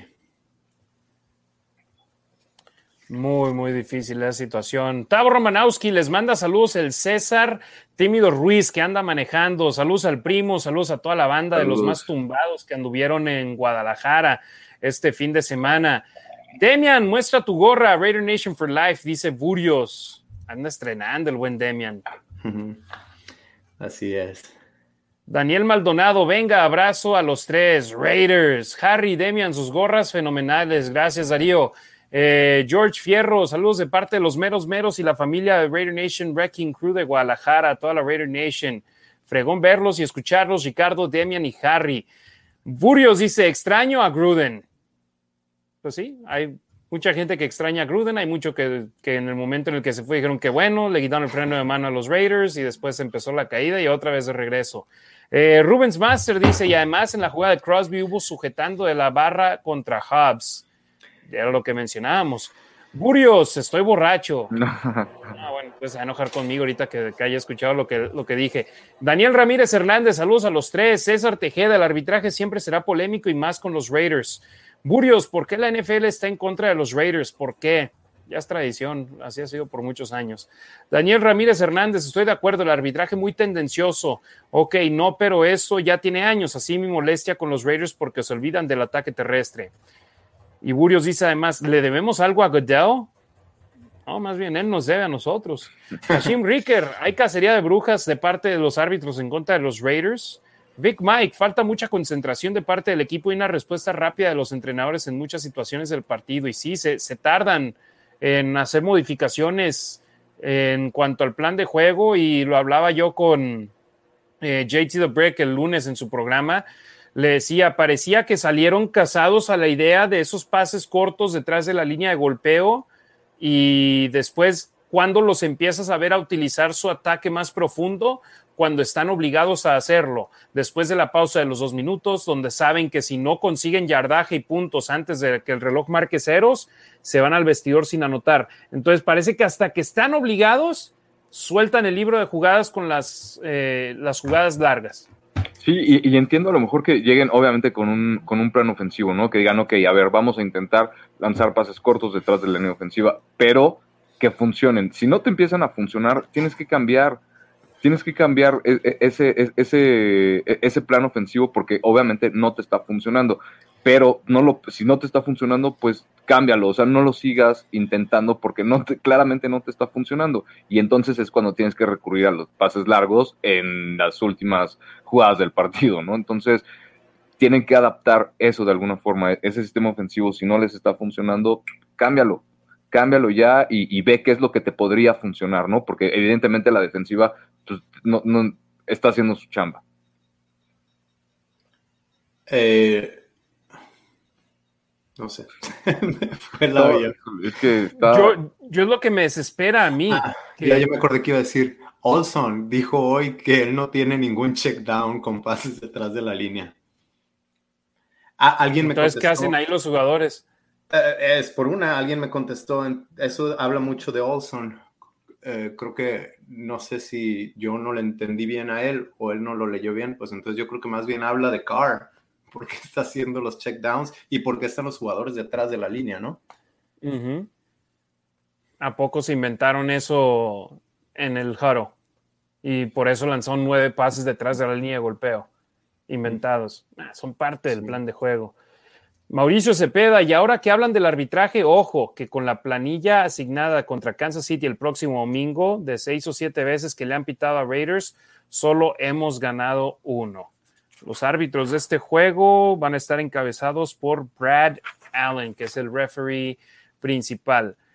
George Fierro, de acuerdísimo con ustedes, es frustrante ver lo descarado que marcan en nuestra contra. Armando Trejo, una pregunta, ¿hay sanciones para los árbitros o se hacen de la vista Goodell y compañía? Pues tiene que haber por lo menos un manazo y de, hey, ponte sobres, ve, tan obvia y no la pudiste ver. Y a veces sí hay castigos donde suspenden a los árbitros, pero no lo anuncian, pero simplemente el árbitro desaparece por dos, tres semanas y después regresa ya otra vez a trabajar. Porque, ojo, si están, si no arbitrean un juego un fin de semana, no les pagan. Entonces eso les afecta el bolsillo. Saúl Torres, buenas noches, Ricardo, Harry y Demian. Saludos a la Raider Nation aquí con otra semana larga por la derrota de los Raiders que parece que va a ser. ¿Qué parece que va a ser esto? Se puede prolongar una semana más. Furios, RNFL, estábamos 5-2 y ahora 6 y 6. Deja tú, estábamos 3 y 0, pero vamos 2 y 6 desde la semana, perdón, 3 y 6 desde la semana 4. Eh, y sí, han perdido 4 de los últimos 5.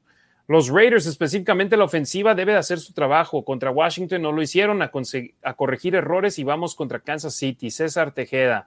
Alfonso Max, ¿qué pasa cuando un árbitro que hace mal su trabajo perjudicando a un equipo? ¿No hay consecuencias y castiga a los árbitros? No lo hay.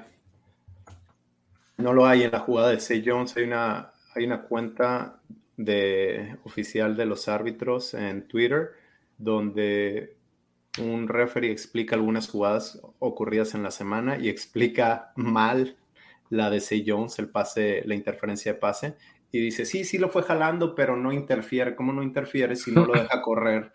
Entonces, bueno, una tontería. Eh, pero no, no les hacen nada, no pasa nada.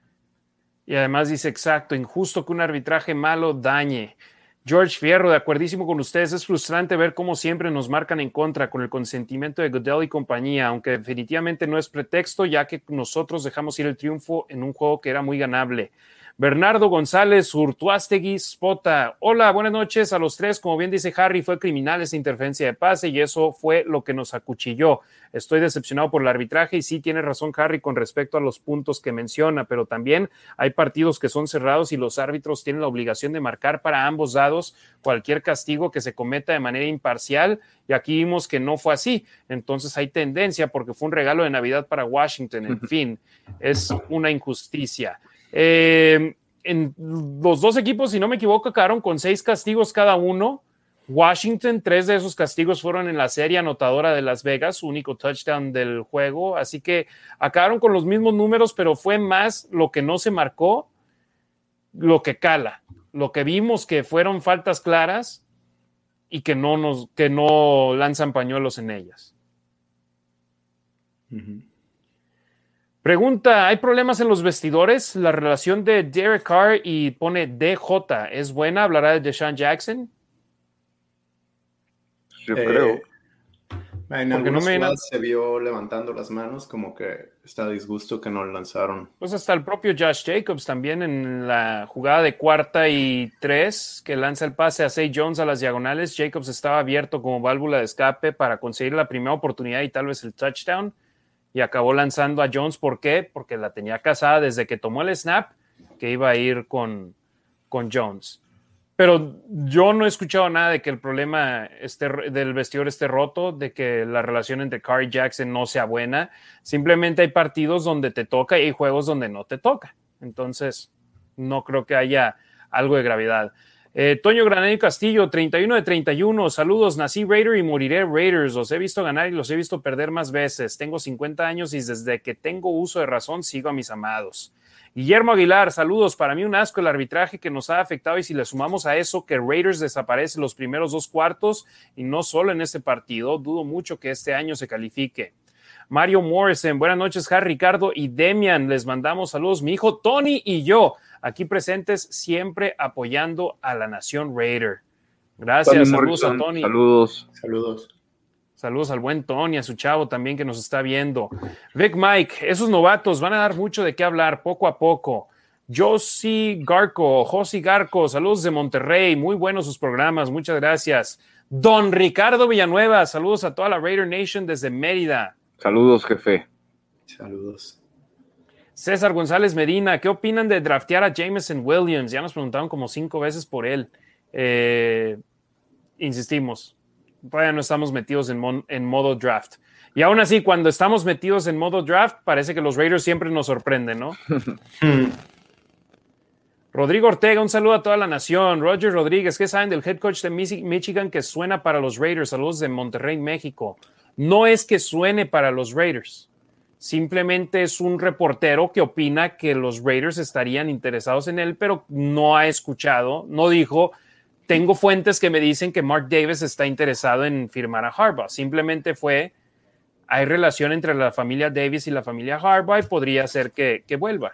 Siempre ha habido, eh, exacto, que vuelva. Ya había coachado para Raiders, había sido coach de quarterback, si no me equivoco. Y este, pues nada. Pero si ahorita, si el llevarse a Brian Kelly de Notre Dame a LSU, ¿cuál, otro? el, eh, bueno, el contrato del coach de Michigan State es por 10 millones de dólares al año. Y si Mark Davis ya dio un contrato de 10 millones de dólares al año, ¿ustedes cuánto creen que va a pedir Harbaugh para salirse de Michigan? Y más ahora eh, ya está entre los cuatro mejores. Si gana el campeonato, ¿cuánto te va a costar? Y ese es su trabajo ideal, el trabajo que él quería. Sí, igual porque tiene, tiene absoluto control, ¿no? También ahí, si no me equivoco. Entonces. Y si llega a los Raiders, va a ser una situación similar que con Gruden. Quiero control total, quiero ser mi gerente general, quiero tener palabra final. Entonces, los que se quejaban, exacto, los que se quejaban de Gruden, ahora están pidiendo muchos a Harbaugh. Entonces va a ser la misma Mira, situación. El que, sea, el que sea, pero que primero le revisen los correos, por favor algo, que les hagan una, investigación exhaustiva para no meterse en broncas y ya, ¿no? Uy, yo no sé, Harbo, no, no estoy diciendo que tenga, que haya dicho algo malo, pero es un, es un cuate duro. Entonces, a más de alguien no le ha de caer bien. Sí. Burios dice, para Demian, la nación está molesta por tanta invasión de los equipos rivales, ya no es el Black Hole. Tú estuviste ahí, y sí. vimos muchos fans de Washington. Hubo tomas de televisión y fotografías donde yo hasta te mandé una, Demian, y dije, no se veía tan, tan lleno del otro equipo, ¿va? En persona, pero pues en las fotos parece que sí. Yo entré por la cabecera que le llaman el Black Hole, la, que es opuesta. La zona sur.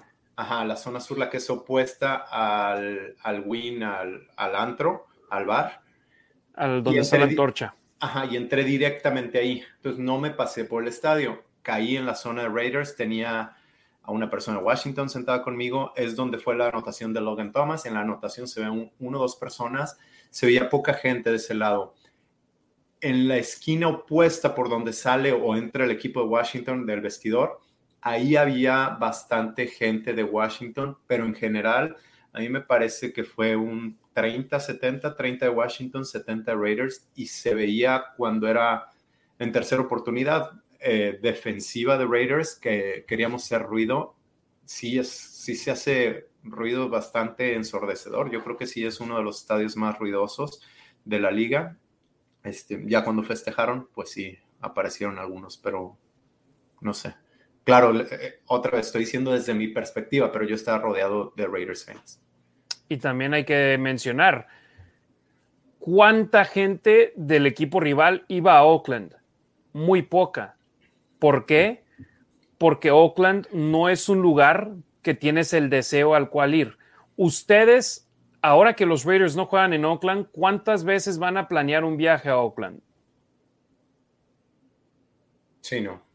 No, yo le dije, yo le dije a Anabel, a mi esposa, yo creo que es la última vez que venimos a San Francisco, al área de la Bahía, Oakland, porque gracias a Dios he tenido la oportunidad de ya estar varias veces, entonces ya a qué voy, ya no tengo incentivo.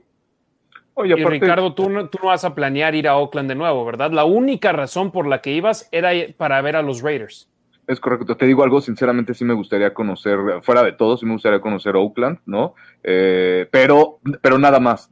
A mí me, no sé, me llama muchísimo la atención, de verdad. Eh, y más esas caras, por esas caras que pones, Harry, me encanta, eso me llama más la atención. No sé por qué lo hagas, pero, pero me llama mucho la atención. Sé que es a lo mejor como peligroso, lo que tú quieras, pero me, no sé, me gusta.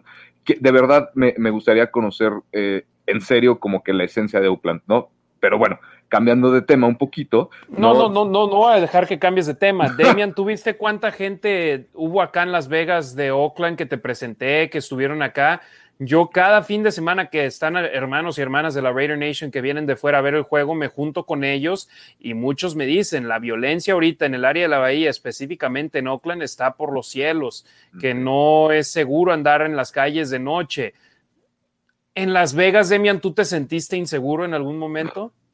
En ningún momento, pero sí tuve un altercado donde tuve que llamar a seguridad, pero eso ya lo comentamos aparte. Exacto, pero. Que empujar a alguien. Pero lo que, a lo que voy es, en Oakland no puedes ni siquiera salir a la calle. Y no puede, yo por ejemplo, iba a Oakland y era del aeropuerto, ustedes han estado ahí, del aeropuerto a un hotel que estaba cercano al estadio, del hotel a la gasolinera que estaba allá en la calle, en cerquita del, hotel para agarrar las chelas, los snacks, el Burger King que estaba al lado. Ajá. Y de regreso al hotel y en el hotel no me iba ni una cuadra más allá, ni una cuadra para el otro lado, era simplemente esa, ese tramo pequeño y tan tan. ¿Por qué? Porque no es un lugar al que quieres ir. Las Vegas es un lugar donde ahora tienes una excusa más para venir Claro, ah, y, está jugando mi equipo ahí, vamos. Exacto, y, con el, como es un destino turístico, ¿no? Que está abierto pues las 24 horas del día, que va mucha gente, no nada más de Estados Unidos, sino pues de todo el mundo, ¿no? Entonces, pues imagínate, obviamente, pues aprovechan que hay muchísimos espectáculos y pues a eso van, o sea, Las Vegas es, es, es, es, entretenimiento, ¿no? Estaba viendo una estadística que por no sé cuántos años consecutivos se volvió a ganar el premio de la ciudad más divertida. ¿No? Entonces, y pues ahora le está sumando un equipo de la NFL y ahora está en vista también un equipo de la MLS, ¿no? Para Las Vegas y va a seguir creciendo y va a seguir creciendo, pues le va a dar más diversidad y desafortunadamente a los Raiders creo que pues eso no, no, no les conviene, ¿no? Porque pues mucha gente va a querer ir al estadio, la va a querer conocer. Y mira, en el hockey poco a poco ha bajado la, demanda de los boletos, sobre todo ahora en el quinto año del equipo aquí en Las Vegas y con el equipo no estando del nivel tan alto como lo estuvieron en sus primeros par de años y donde también era la novedad, era la novedad de la liga, todos querían venir. La diferencia es que en el hockey juegas una vez contra todos en casa, entonces todas las aficiones rivales tenían la opción de venir a Las Vegas por lo menos en una ocasión. En el fútbol americano, Chiefs, Broncos, Chargers, todos los años jugamos contra ellos y los otros cinco es rotación entre diferentes divisiones y equipos que acaban en la misma posición que tú en, en la división. Y los de la nacional son cada ocho años. Entonces, digo, fuera del agregado este año que fueron los Bears, Eh, ¿Contra quién jugamos de la Nacional este Ah, pues contra la Este. Los de la ajá, Este, que fueron. Entonces, la siguiente vez que venga Washington o que, le toque ir a Washington a Las Vegas va a ser dentro de ocho años. Entonces, Ahora, los fans van a hacer lo posible para ir. Claro, y, no me imagino igual, por ejemplo, si reciben los Raiders a, los Cowboys, ¿no? Pues igual no me imagino la cantidad de, de, aficionados a los Cowboys que van a ir al estadio, ¿no? Entonces, pues, porque desafortunadamente para los Raiders es, es así en, en, Las Vegas, ¿no? Entonces, pues, no sé, pues es, complicado eso. Simplemente al punto de Burios es, sí, no, preferiríamos que el estadio estuviera 100% lleno de aficionados de los Raiders, pero no pasa ni aquí ni en los otros estadios y en el mismo de Dallas. Había muchos fans de los malosos allá presentes. Pasa en todos lados. Obviamente no. estábamos acostumbrados a ello en Oakland porque nadie quería ir a Oakland más que nosotros. Entonces ahora simplemente estamos ya entrando a la generalidad de la NFL. Lo mejor que pueden hacer es ganar. Es el único antídoto y eso es la gente que ya tiene los season tickets. Si está ganando tu equipo, quieres ir a verlos ganar o los vas a vender muy, muy, muy caros. Pero si están perdiendo, los vas a regalar o los vas a vender a precio bastante Sí, porque igual, igual ya es gente que ni siquiera vive en Las Vegas, ¿no? Entonces, ¿para qué voy a tomar el vuelo? ¿No? A lo mejor es gente de Oakland, ¿no? Por ejemplo, ¿no? O de Los Ángeles a Las Vegas, que es un corto, pero pues igual, o sea, eh, no están jugando bien o no los quiero ir a, ver porque, pues, no, no sé, no me convence, pues prefiero sacar una lana y, y poner a la venta mis, mis boletos, ¿no? Dan Chávez, muchos saludos desde Chihuahua hasta Chihuahua. Saludos. Alexa Lima, ¿qué tal el ambiente en Las Vegas en comparación con Oakland? Te preguntan, Demian. Pues si cierras tu, círculo, muy padre, pero hay un pasillo, y así me lo dijeron. ¿Me fui yo? No, hay Ah, ok. Hay solo un pasillo de tailgate, y así me lo dijeron. Y bueno, yo decía, bueno, el OTJ debe de haber más de un pasillo. No, había un pasillo. Está todo el estacionamiento vendido y, y estaba vacío. O sea, si tú quieres comprar boletos del estacionamiento, no hay, pero no hay nadie más, nadie más va, va y se estaciona ahí. Entonces es todo un pasillo donde se juntan The Black Hole, los Homies, eh, no sé, Wrecking Crew y algunos otros grupos. Y se pone muy padre, pero en Oakland eran los tres estacionamientos. Sí, exacto. Y pues más, ahí te, te encaminé a ti del tailgate de los, del Wrecking Crew, de los homies, hasta el tailgate del Black Hole. Y estuvo muy chido y ves a mucha gente y todo, pero luego dices, ya esto es todo. Y personalmente yo solamente una vez he ido al lote G, me parece fue, porque había amigos del Paso que estaban ahí y tenían una banda y eh, estaba más o menos, pero menos. Y del otro lado ni siquiera me he acercado porque es la caminada hasta allá. Entonces, y en Oakland sabías que le podías dar la vuelta entera al Coliseo y todos los tailgates iban a estar al 100. Acá, no te nada más ese, ese, pasillito, como tú lo dices, esa hilera de tailgates y tan tan, es todo. Ahora, si quieres ver a alguien, si quieres conocer gente o ver a, los, a la gente más conocida en Twitter o en Facebook por ahí, muy probablemente te los vas a encontrar, a menos que te metas pronto al estadio como lo hice yo. Ahí, ahí, ahí, les digo, ahí encuentras a todos los famosos, empezando por Harry. Ah, Todo el mundo se toma foto con él. Ah, pues somos hermanos y hermanas de la Raider Nation, entonces ahí nos, ahí con la familia siempre la cotorreamos. Eh, pero no, sí, por ejemplo, igual Josephine Scriver, que es eh, modelo de Victoria's Secret y de Sports Illustrated, ajá, su prometido, que por cierto me acabo de enterar que es mexicoamericano, no, no tenía idea yo que... No, sí, son, son, la familia de León, Devon de León, que también anda en Twitter y escribe para Raider Ramble, es su hermano, y eh, Raider, de León Raider creo que se llama su papá Tipazo. Sí, creo que de Guadalajara son, o bueno, el apellido es de León. Ajá, sí, el apellido es de León y son de Jalisco. Sí, yo nos pusimos a platicar y no sabía, dije, órale, chido, y que de hecho se van a casar allá en México. Ah, eh, o bueno, ojalá no haya quemado algo que no debería de haber dicho. Alfonso Max, ¿alguna idea del nuevo coach?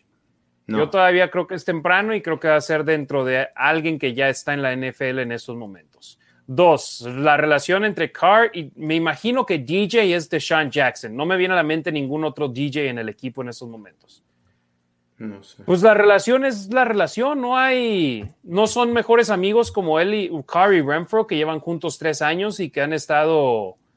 Sí, eh, y, no le busquen, claro que, claro que estaba molesto porque en alguna dos, una o dos jugadas estaba, estaba descubierto y Carr no lo vio, pero también en otra él se equivoca, se equivoca en su ruta y choca contra Foster Moreau. Entonces Foster Moreau cambia de ruta porque si no iban a caer los dos en la misma ruta y a lo mejor eso es, eso es lo que está pasando. Al, quizás, no sabemos, quizás en alguna de esas rutas donde está descubierto no tenía por qué estar ahí. Entonces Carl nunca lo iba a buscar ahí. Sí, igual que con respecto a la relación, pues obviamente nosotros, no digo yo en lo personal, pues no puedo decir nada porque pues no estoy ahí, ¿no? No soy mejor amigo de ninguno de los dos, desafortunadamente, pero pues tienen que, son profesionales, ¿no? Y aunque a lo mejor pues, o sea, algo tienen que hacer, ¿no? Algo tienen que hacer porque son son profesionales, a eso se dedican y tienen que entender que están ahí para ganar, ¿no? Entonces tienen que hacer, tienen que colaborar, trabajar en equipo, pero pues eso, ¿no? Tienen que lograrlo. Sinceramente, yo creo que si ya es la segunda persona que nos pregunta es porque alguien está publicando al respecto, alguien que está simplemente buscándole ruido al chicharrón.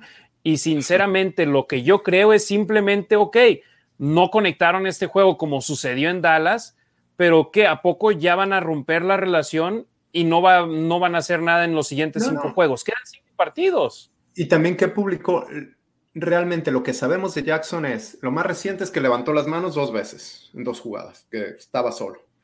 Y anteriormente que publicó en Instagram, That's my quarterback. Pues bueno, pues ya cada quien le pone peso a lo que quiera. Exactamente. Pregunta además, ¿cuáles creen que sean ganables para el cierre de la temporada para los Raiders? Pues todos son contra equipos con por lo menos seis victorias. Broncos. El uno nada más ellos, Cleveland no. Pues que es difícil sin ataque terrestre. exactamente. En Cleveland, en sábado por la tarde, que es con frío y sin ataque terrestre, no estoy diciendo que no se pueda ganar. Así, si tú me dices, o como al principio de temporada, ¿cuáles crees que, sean los ganables de esos? Broncos. sí, en esos momentos nada más Broncos y acabas por segundo año seguido con, o no, más bien este año serían siete victorias exactos. Eh, y la última pregunta, ¿fácil o difícil comprar boleto estando allá? Facilísimo. Este, o sea, dependiendo pues, de cuánto quieras gastar.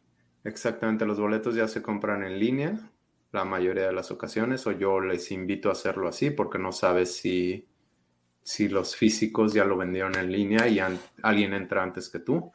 Eh, Sí, que por ejemplo, tú fuiste con el buen Gabo y escanearon los boletos en su teléfono, ¿no? Sí, los míos, no, de hecho los míos sí los, sí los escaneamos. Ah, eran los de papel. Ajá, sí. Hay que guardarlos, ¿no? Obviamente. Claro. Pero es que a los season ticket holders, los Raiders todavía les dan boletos físicos. Hay muchas franquicias ya en los Estados Unidos que no te dan boletos físicos. Ajá, Gabo me dio los físicos, pero yo conozco a Gabo, es mi brother, de hecho fue por nosotros al aeropuerto y él ahí me los dio. Estuve con él el domingo en la mañana y digo, entré solo, pues, pero prácticamente con él entré. Yo sé de dónde venían los boletos, pero ahí la gente que te dice en Twitter, yo te los vendo, yo no confío, eh, pero simplemente es pues, yo por desconfiado.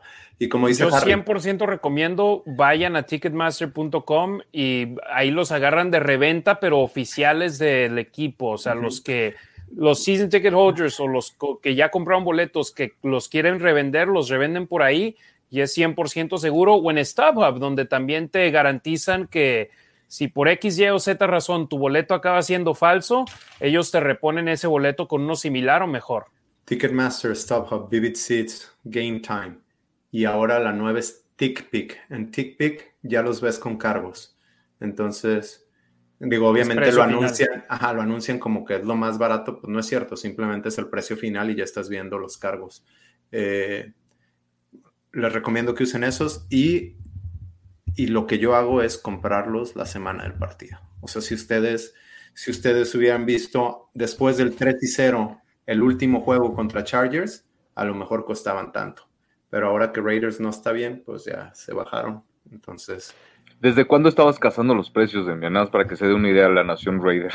Ah, bueno, pero yo trabajo, mi, mi chamba es de computadora, entonces con uno o dos clics, eh, desde que salió el calendario, vi en cuanto andaban, lo, lo, discutimos aquí, los de Washington y Bengals eran los más baratos, este, y ya en la semana del partido ves que se van cayendo los, los precios. De hecho, eh, por ejemplo, igual con el hockey, te esperas media hora antes del juego y puedes comprar un boleto por 19 dólares. Ese fue el precio del partido de ayer, 19 dólares para entrar a un juego de hockey, cuando antes lo más barato hasta el mero día del juego eran como 150 dólares. Ahora este año, si te esperas, más barato. Entonces, simplemente para responder la pregunta de Alfonso Max, fácil o difícil comprar boleta estando allá, facilísimo. La cosa es estar dispuesto a gastar lo que cuestan. Hay algunos que salen un poquito más baratos, otros que más caros. Roberto Julián Jaén Hernández, ya había comentado, te compro lo que ha pasado en Raiders, una marca de 8-8 sería todavía buena. Pues este año no va a ser 8-8 porque ya hay un juego número 17, entonces 9-8. Todavía estamos ya con marca ganadora, pero para eso tienen que ganar tres de sus últimos cinco juegos. Eh, Hashim Ricker, es necesario mejorar en zona roja. Se falla mucho al llegar ahí. Necesitamos ser más contundentes. El problema es que ya es el segundo año consecutivo que eso pasa. Armando Trejo romperá el récord de tacleadas Perryman en una temporada, creo que es de Bickert. De la NFL, lo dudo. Está lesionado. bueno, para empezar, está lesionado, pero también creo que el récord son más de 200 y solamente tres jugadores en la historia de la liga han superado 200 tacleadas. Tres, si no me equivoco, son muy pocos y necesitaría promediar más de 13 tacleadas por partido. Que puede hacerlo, ¿verdad? Pero me parece difícil. Eh, e, eso sí, tengo acá el dato, lo puse en mi lista. Con 13 tacleadas va a empatar a Greg Bickert, que en 1998 tuvo 146 tacleadas. Es la mayor cantidad para un jugador de los Raiders en los últimos 26 años. O bueno, eso es lo que él hablaba. Pero no, el récord no es de él en la liga, Bickert con los Raiders. Y hasta eso, las tacleadas no son una estadística oficial en la NFL. Entonces, eh, yo por eso dije los últimos 26 años, porque cuando a mí me entra una duda, yo hasta no responderla no puedo descansar, no puedo dormir. Entonces me fui buscando año por año con los Raiders qué jugadores tuvieron así un número de tacleadas de más de 100. Y Bickert fue el jugador que, que tuvo 146 en 1998, pero te vas ya más atrás de 26 años atrás y no tienes las estadísticas completas en cuanto a tacleadas. Entonces, de hecho, te metes al libro de los récords de los Raiders y no tienen un récord oficial en cuanto a tacleadas. So, es una estadística no oficial en ese aspecto. Rodrigo Trujillo, saludos desde San Cristóbal de las Casas, Chiapas. Un abrazo. Dice, Miranda se durmió esperando, se durmió esperando. Mañana le enseño su video en YouTube. Hola Miranda. buenos días, tardes. Buenos días, buenas tardes, buenas noches, buen día a la hora que estés viendo el partido. Phil Core, saludos, brother. Hoy ya no sé ni qué comentar respecto a la forma de trabajar de la ofensiva. Tito González, saludos desde Santa Ana, California. Saludos ahí al Orange County.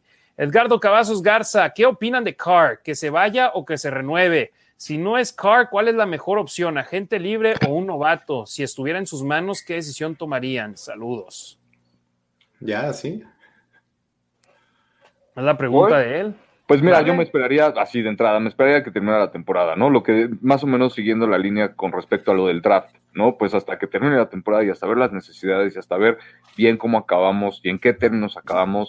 Igual, no sé, eh, hay que ver qué, cómo está el, físicamente Carr, ¿no? Cómo termina la, temporada, por ejemplo. O sea, son muchas cosas que se tienen que hacer que, no sé, ahorita yo no cambiaría de coreback, ¿no? O sea, no, no, me traería a alguien más porque pues nadie más se sabe el sistema ofensivo de alguna forma como se la sabe Carr, ¿no? Entonces, y si él que es el que se la sabe, no tiene este tipo de, inconvenientes o, o, la toma de decisiones no es la mejor, pues no traería a alguien más para que tomara los controles, ¿no? Entonces, me gustaría ver cómo termina la temporada para ver qué decisión se toma.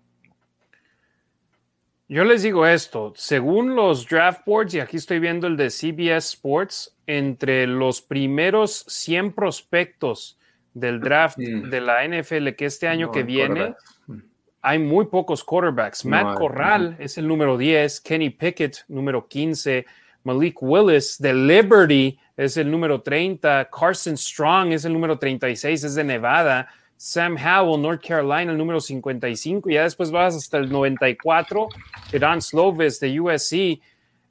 Es como el año pasado donde tenías eh, buffet de dónde escoger. Entonces, ¿Cómo han ido, el antepasado. ¿Y cómo han ido esos, esos corebacks novatos? Hay algunos que les funcionan, otros que no. O sea, no por, por cada el- Justin ¿sabes Herbert tienes a un Zach? Wilson, tienes a un Daniel Jones. El quarterback eh, Jones se llama, el de, el de los Patriotas. Uf, Matt sí. Jones. Matt Pero él Jones, él sí, cayó eh, como anillo al dedo al sistema. No, pero sí, Exacto. le está yendo muy bien. eh, Ganó el partido el lunes, lanzó tres pases, completó Sobre dos. Y, y lo que dice Harry, ¿no? Le cayó, le cayó como anillo al dedo el sistema, aparte con el maestrazo que es Belichick, con la defensa que tienen, obviamente pues le quitan mucha presión a un coreback novato y pues eso le evita que el que tome a lo mejor decisiones que no tiene que tomar, ¿no? Le quitas esa presión y pues automáticamente el, el, el equipo camina solito, ¿no? A ver, yo qué opino es que Carr es lo que es. Después de ocho años, este, dicen en la NFL, eres lo que tu récord indica. El año pasado se decía que con tres, cuatro jugadas más, Raiders hubiera ganado tres, cuatro partidos más. Sí, también con otras tres hubieran perdido otros tres y te quedas con, ¿cuántos? Con cinco ganados o cuatro ganados. Este, creo que es lo que es Carr. Eh, me gusta, me cae bien, pero ya al final, pues es lo que decíamos hace dos semanas, necesitas una chispa, necesitas algo diferente. Es momento de, de negociar contrato, porque no va a jugar sin tener contrato garantizado, no debería de jugar. Creo que es top 15, top 10 de la liga. Este, no sé si se le vaya a renovar un contrato pues con ese, con ese dinero o va a pedir más. Y quizás alguna de las opciones sería apostar a Russell Wilson, Aaron Rodgers, a jugadores que no están contentos, que sirvan de puente para el siguiente coreback. No lo sé. ¿Qué opinan de Carr? Necesita ser constante. Eso es lo que, en mi opinión, si fuese constante, si fuera el mismo más veces de las que no, sería mejor, pero simplemente es una montaña rusa y obviamente esta temporada han pasado muchas cosas, perdió a su head coach, perdió a su receptor abierto número uno, eh, Sí, sí. pero pues Pero pues no... es año con año, es lo mismo. Exacto. Que se vaya o que se renueve. Mira, si toma un descuento por el equipo y te juega, eh, por, por ejemplo, en estos momentos el quarterback mejor pagado, que es lo que normalmente se toma con los titulares, es agarrar la renovación con, ese, con esos números. Estás hablando entre 35 y 40 millones de dólares. Este, según NBC Sports, el mejor pagado es 45 millones con Pat Mahomes. Luego sigue Josh Allen, 43, Dak Prescott, 40, Deshaun Watson, 39, Russell Wilson, 35. Sí, y por ejemplo, creo que un quarterback no puede pedir el dinero de Mahomes, no puede pedir el dinero de Allen o no puede pedir el dinero de Dakota Prescott si no está a su nivel y Carr no lo está. Pero creo que no sería de locos para él pedir de entre 30 a 35 millones de dólares. Pero yo, si eso es el dinero que pide, creo que es momento de pensar a futuro. Pero él, ¿qué es lo que nos ha dicho este año? Quiero ser Raider por vida. Si no estoy con los Raiders, me retiro. Eh, dice de dientes para afuera todo lo positivo. Ok, demuéstralo. Toma un contrato moderado para un quarterback, como lo hacía Joe, eh, Joe Brady, Tom Brady, como lo hacía Perdón. Tom Brady en Inglaterra. Aquí tengo de Over the Cap. Este, tienes a Carson, bueno, a Derek Carr con el 7 de la liga en cuanto a, al número de cap de este año, con 22 millones. Después sigue Car- Carson Wentz, Matt Stafford, Dak Prescott, Deshaun Watson. Y luego ya llegas a Ryan Tannehill con 11 millones. Y luego Jared Goff, Baker Mayfield, Tom Brady con 10 millones. Entonces, si Tom Brady puede, puede tomar 10.5 millones, creo que Y es a no, lo que no voy voy. a hablar de su bolsa, ¿verdad? Porque además Tom Brady pues, ni No, siquiera es el que gana más de su casa. Claro, y, y- y- y aparte, sí, no, y tiene otras entradas que pues obviamente eso se lo ha ganado porque ha demostrado y porque ha ganado. No, definitivamente. Carr, pues mientras no gane, no, no, no, no, no, creo que pues no se merecería igual, ¿no? Es, esa cantidad de dinero. En su mejor fue el- a lo mejor el coreback mejor pagado, pero en su momento. O sea, ahorita creo que no debería de, estar en, ese, en, esos, en esos niveles de dinero. Yo es a lo que voy. Si renueva, que renueve por una cantidad de dinero moderado y que pueda ayudarle al equipo en traer armas, en traer protección, en traer equipos a la, jugadores a la defensiva. Así estoy bien con que renueve. Si quiere estar muy bien pagado, a buscar la alternativa. Si se llega a presentar una opción por Russell Wilson o Aaron Rodgers, donde no tenemos que dar más de dos selecciones de primera ronda, le entro pero con estos dos jugadores todo apunta a que por lo menos tanto Seattle como Green Bay te van a pedir tres. ¿Por qué? Han ganado el Super Bowl, porque son de los mejores quarterbacks en la liga y si los consigues, vas a jalar su salario también. Entonces, vas a tener que hacer movimientos en ese aspecto. Eh, bueno, hasta ahí la, situación de Carr. Germano Tona Strain, pienso que una derrota más y adiós esta temporada. Ojalá y me equivoque. Saludos desde Hermosillo.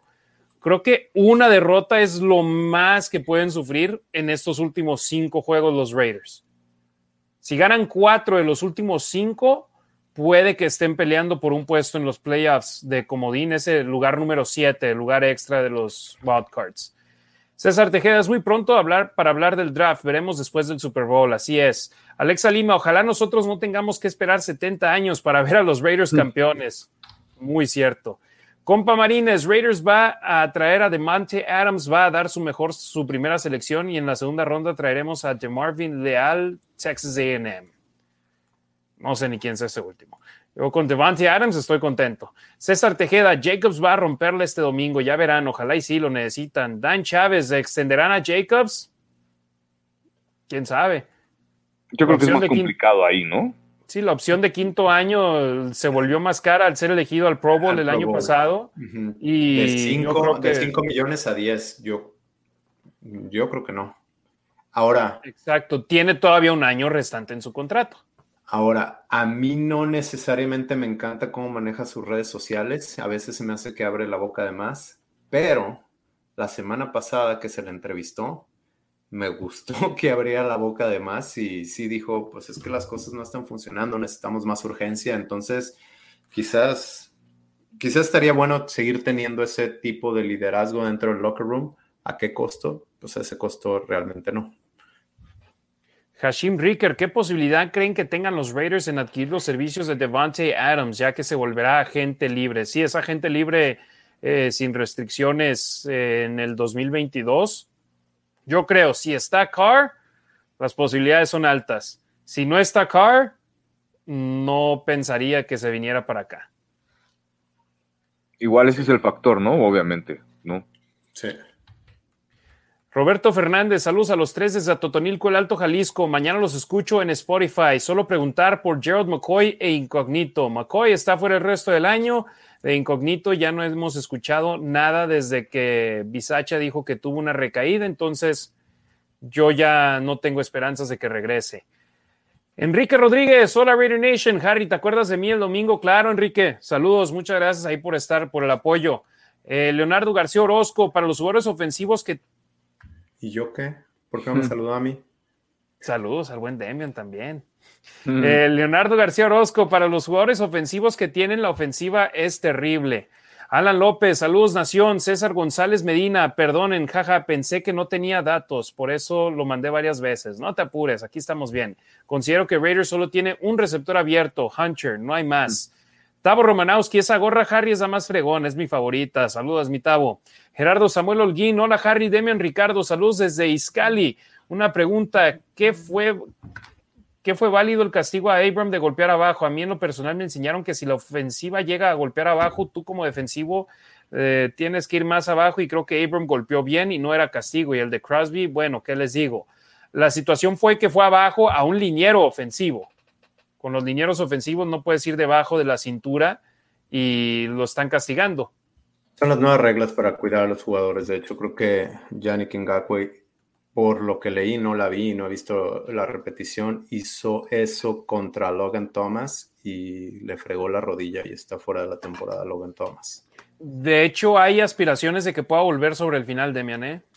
No fue tan grave, dijo Rivera que no fue pues tan grave como lo esperaban. Qué bueno, porque Logan Thomas es buen jugador y, ha tenido muchas lesiones. Y, precisamente lo que decía Harry, ¿no? Por eso estas reglas, porque, o Demian, creo que tú lo dijiste, ¿no? Para, para proteger a los, para cuidar a los jugadores, porque obviamente antes no había esas reglas y pues tú podías bajar a romper la trampa a, los gorditos y les destrozabas las rodillas y pues obviamente pues eso no va, ¿no? Eh, lo que tampoco se puede hacer y que ya están marcando los bloqueos de afuera hacia adentro. ¿no? Esos cracks, pues antes los podías hacer y eran una chulada, pero ahora ya no puedes hacer bloqueos de, bueno, ya tiene rato, ¿no? Pero es parte como de estas reglas para cuidar precisamente a los jugadores. Y qué bueno que a él sí le enseñaron, mis coaches era hacer macho y me destrozaron los dos hombros. Pues a mí ojalá me hubieran enseñado. Trivia, ¿qué posición jugó Logan Thomas en el colegial? Básquetbol. No, no tengo idea. Tackle.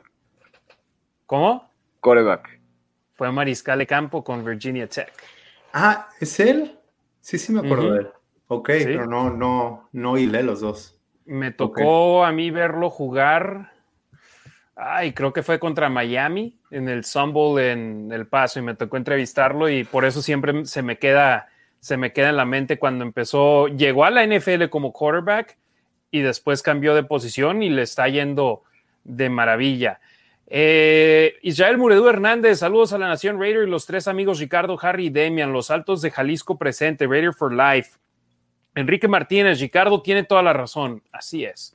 Gerardo Samuel Holguín, una pregunta que me gustaría que me, que me gustaría que respondiera con ese Hail Mary, me hizo pensar, Carr tiene el brazo, y era lo que estábamos hablando, parecía haber quedado corta, corto el pase, no llegó a, a las diagonales. Y creo que hoy vi un tweet que no era el correcto. El pase más largo en lo que va de la temporada, creo que no es ese, sino fue el pase a Jones con 68 puntos y algo de, yardas.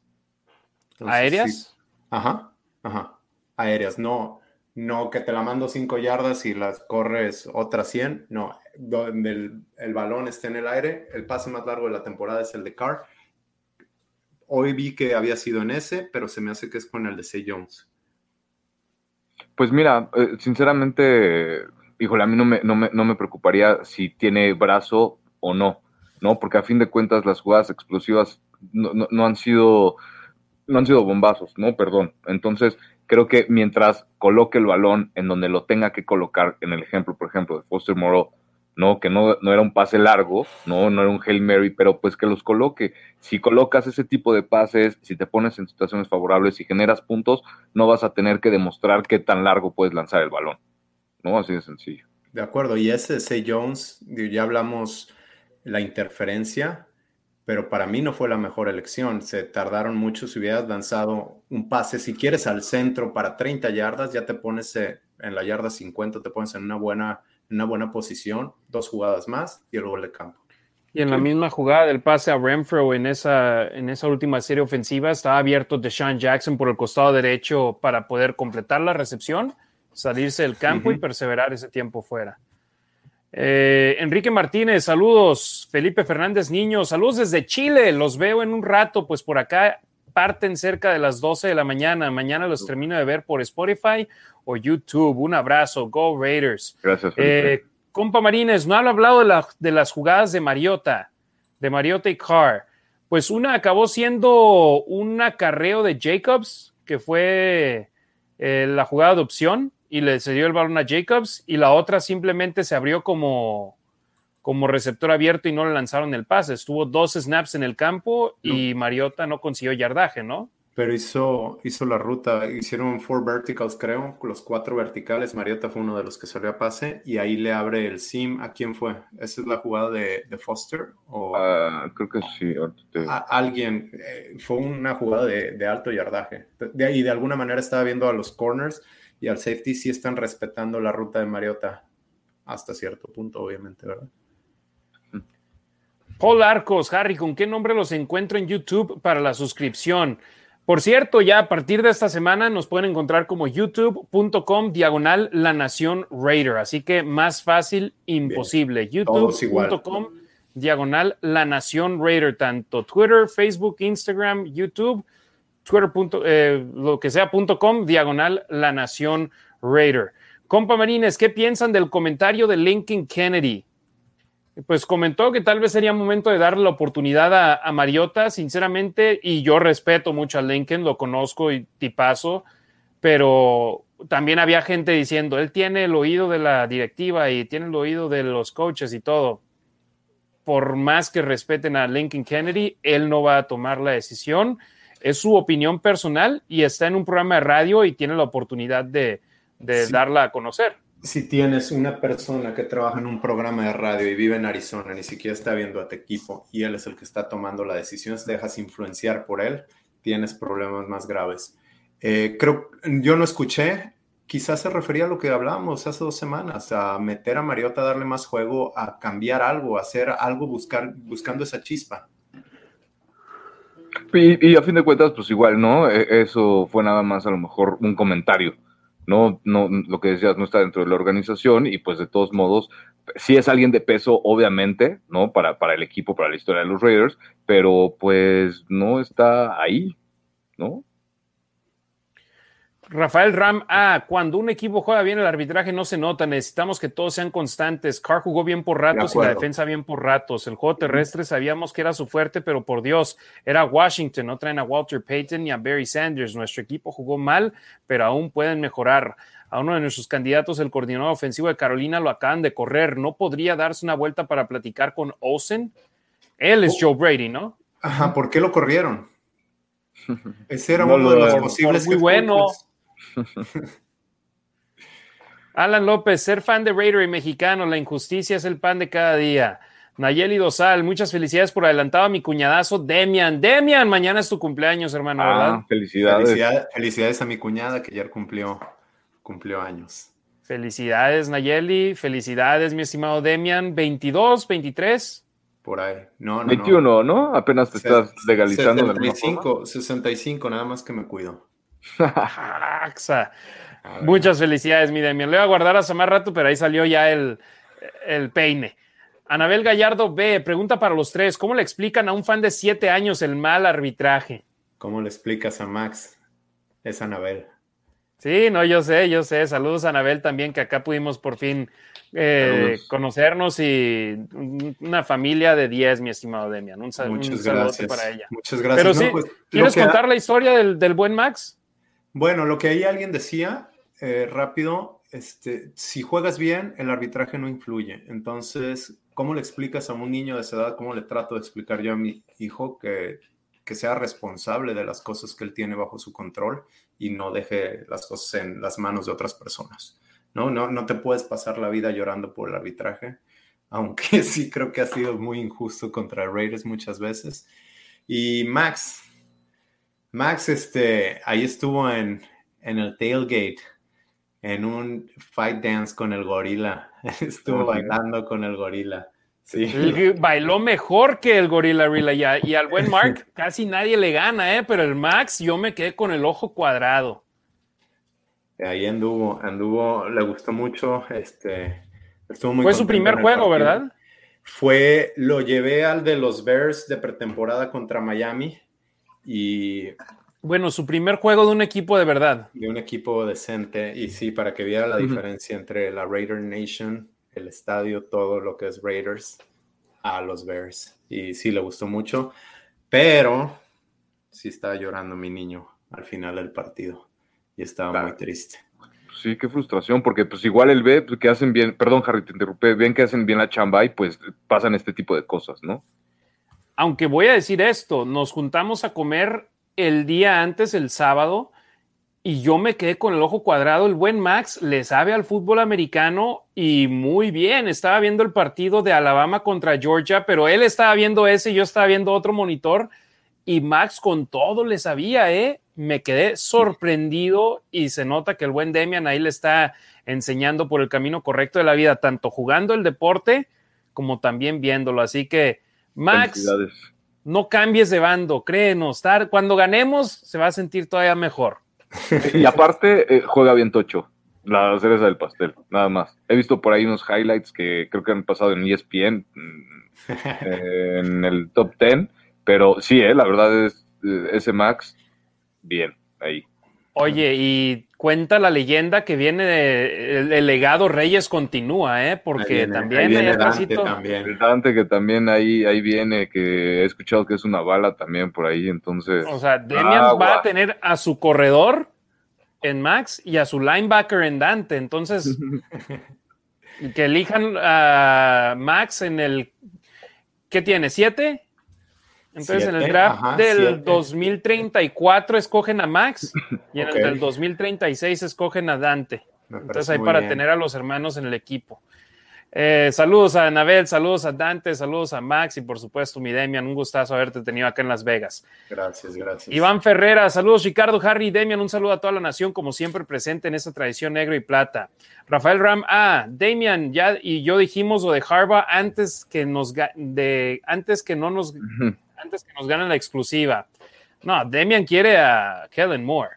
Así. Ah, eh, Digo, yo quiero a Kellen Moore, me gusta Harbaugh, pero sí, Kellen Moore, no, a ver, aquí entre nos, yo digo que Kellen Moore, Kellen Moore, no sé si esté listo, tiene 33 años, no sé si, si sea buen head ¿Cuántos años tenía Sean McVay? Ah, sí, también, Gruden también cuando, cuando fue la primera vez coach de, de Raiders. Digo, no sé si tenga las cualidades para liderar todo un equipo, pero de que es una mente brillante lo es. Lo que él hizo en el fútbol colegial no fue por su atleticismo, era por acá. Su papá fue head coach de high school y, desde ahí, o sea, desde niño estaba viendo sistemas y todo eso. Y aparte, pues si no tiene el control, no sabe cómo hacer el control total del equipo, pues que se quede con Gus Bradley y que aprenda de él un poco. José Roberto Cortés, saludos desde Jalapa, Veracruz, Raider Nation. Siempre he sido paciente con Carr, pero hay partidos que sale sin actitud. En ese partido difícil, fácil, dejó 14 puntos en borrador. Armando Ramírez Hinojosa, saludos del tío Maloso. José Roberto Cortés, las cebras pitaron mal, pero qué necesidad de llegar a ese extremo de última jugada cuando se pudo ganar fácil si Carr tuviera actitud. Yo digo el equipo completo, ¿eh? no solamente Carr. Sí, yo no estoy de acuerdo con eso de actitud de un jugador. Yo creo que actitud no les falta, no les salieron las cosas y sí me gustaría ver que fuera más agresivo. Gerardo Samuel Holguín, vi en el partido, no sé ustedes, pero yo soy muy de mecha corta y vi en el partido que casi los de Washington gritando en la cara a los de Raiders, yo me hubiera, no me hubiera aguantado. El más agresivo de Oakland es el más inofensivo de México. Rafael Ram dice, con, como afición no debemos desesperarnos, lo más que nos daban eran seis victorias y las sacamos antes de antes, debemos continuar el proyecto, pero con alguien con la visión de armar un equipo ganador y que ame a los Raiders. Ninguneamos a Chicago, Gigantes, Washington, porque los veíamos mejor que a nuestros, mejor que a nuestros Raiders, pero nos dieron tapón de boca, hasta ahora es nuestra realidad, pero yo veo mejor al equipo de lo que pintaba antes de iniciar la temporada. Opino que hay que mantener nuestras fortalezas y, no sé qué más. Eh, sí, muchos creían que los Raiders eran un equipo de cinco o seis victorias en la temporada y ya llegaron a ese número. El problema es que si estás en ese número, tienes que aspirar a más, no nada más decir, ok, ya ganamos las que presupuestaban, con eso estamos bien. Burios, Just Win Baby, Sylvester Cárcamo, Tordoya, saludos de Perú muchachos, ¿cómo la ven? Llegamos a 10-7 Ojalá y sí, porque ese por lo menos es el, el peor récord, en mi opinión, para un equipo de playoffs en la conferencia americana. Octavio López, ¿qué tal? Tarde pero seguro. Saludos a los tres desde Chicago. Qué chido que estuviste por ahí, Demian. Me toca a mí para, lo, para el último juego. Ojalá y todavía se juegue algo mis Raiders. Rafael Ram, se quejan de Carr, los que nunca vieron jugar a Mark Wilson. Eso era sufrir. Pues, de acuerdo, de acuerdo. Walter, Russell, eh, Tuya Sosopo. O sea, no, no. Y así podemos seguirle con una lista enorme.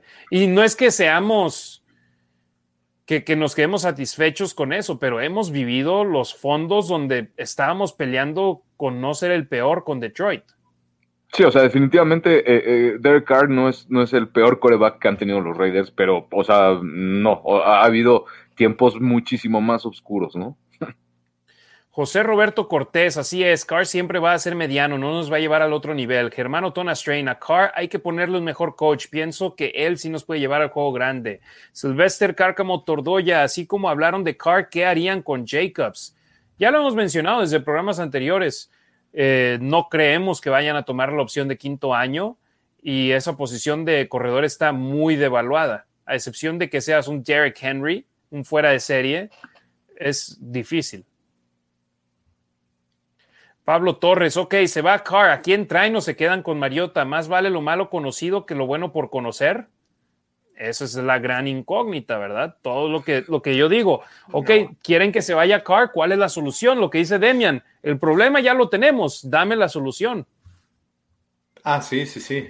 Sí, ese ha sido el problema siempre, ¿no? Te deshaces de Carr y a quién pones, porque Carr, si no es el mejor coreback, no es elite, tampoco es el peor, ¿no? Y eh, por lo menos está a mitad de la tabla. Hasta Josh Dubois se le preguntaron, ¿tú, ¿tú crees que es mejor Mariota que Carr? Y dijo, no, yo creo que Carr es el que tiene que estar.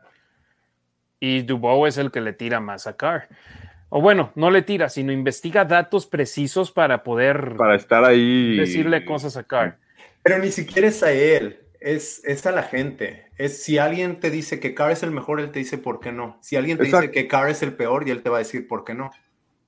Eh, Se dedica como a eso, ¿no? Sí, le, gusta así evidenciar, evidenciar a la gente que, que opina sin, sin bases.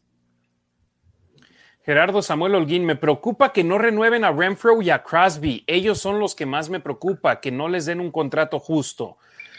Hablamos ahora sobre la renovación de contrato. Se dio renovación de contrato a Daniel Carlson, se dio renovación de contrato a AJ Cole. Carlson ahora es el tercer pateador mejor pagado de la liga en goles de campo. Eh, Cole es el cuarto mejor pateador de despeje pagado en la NFL. Y Gerardo dice le preocupa que no renueven a Renfrew y a Crosby. Esos, esas renovaciones, si llegan, van a ser en la pretemporada, no van a ser en esos momentos.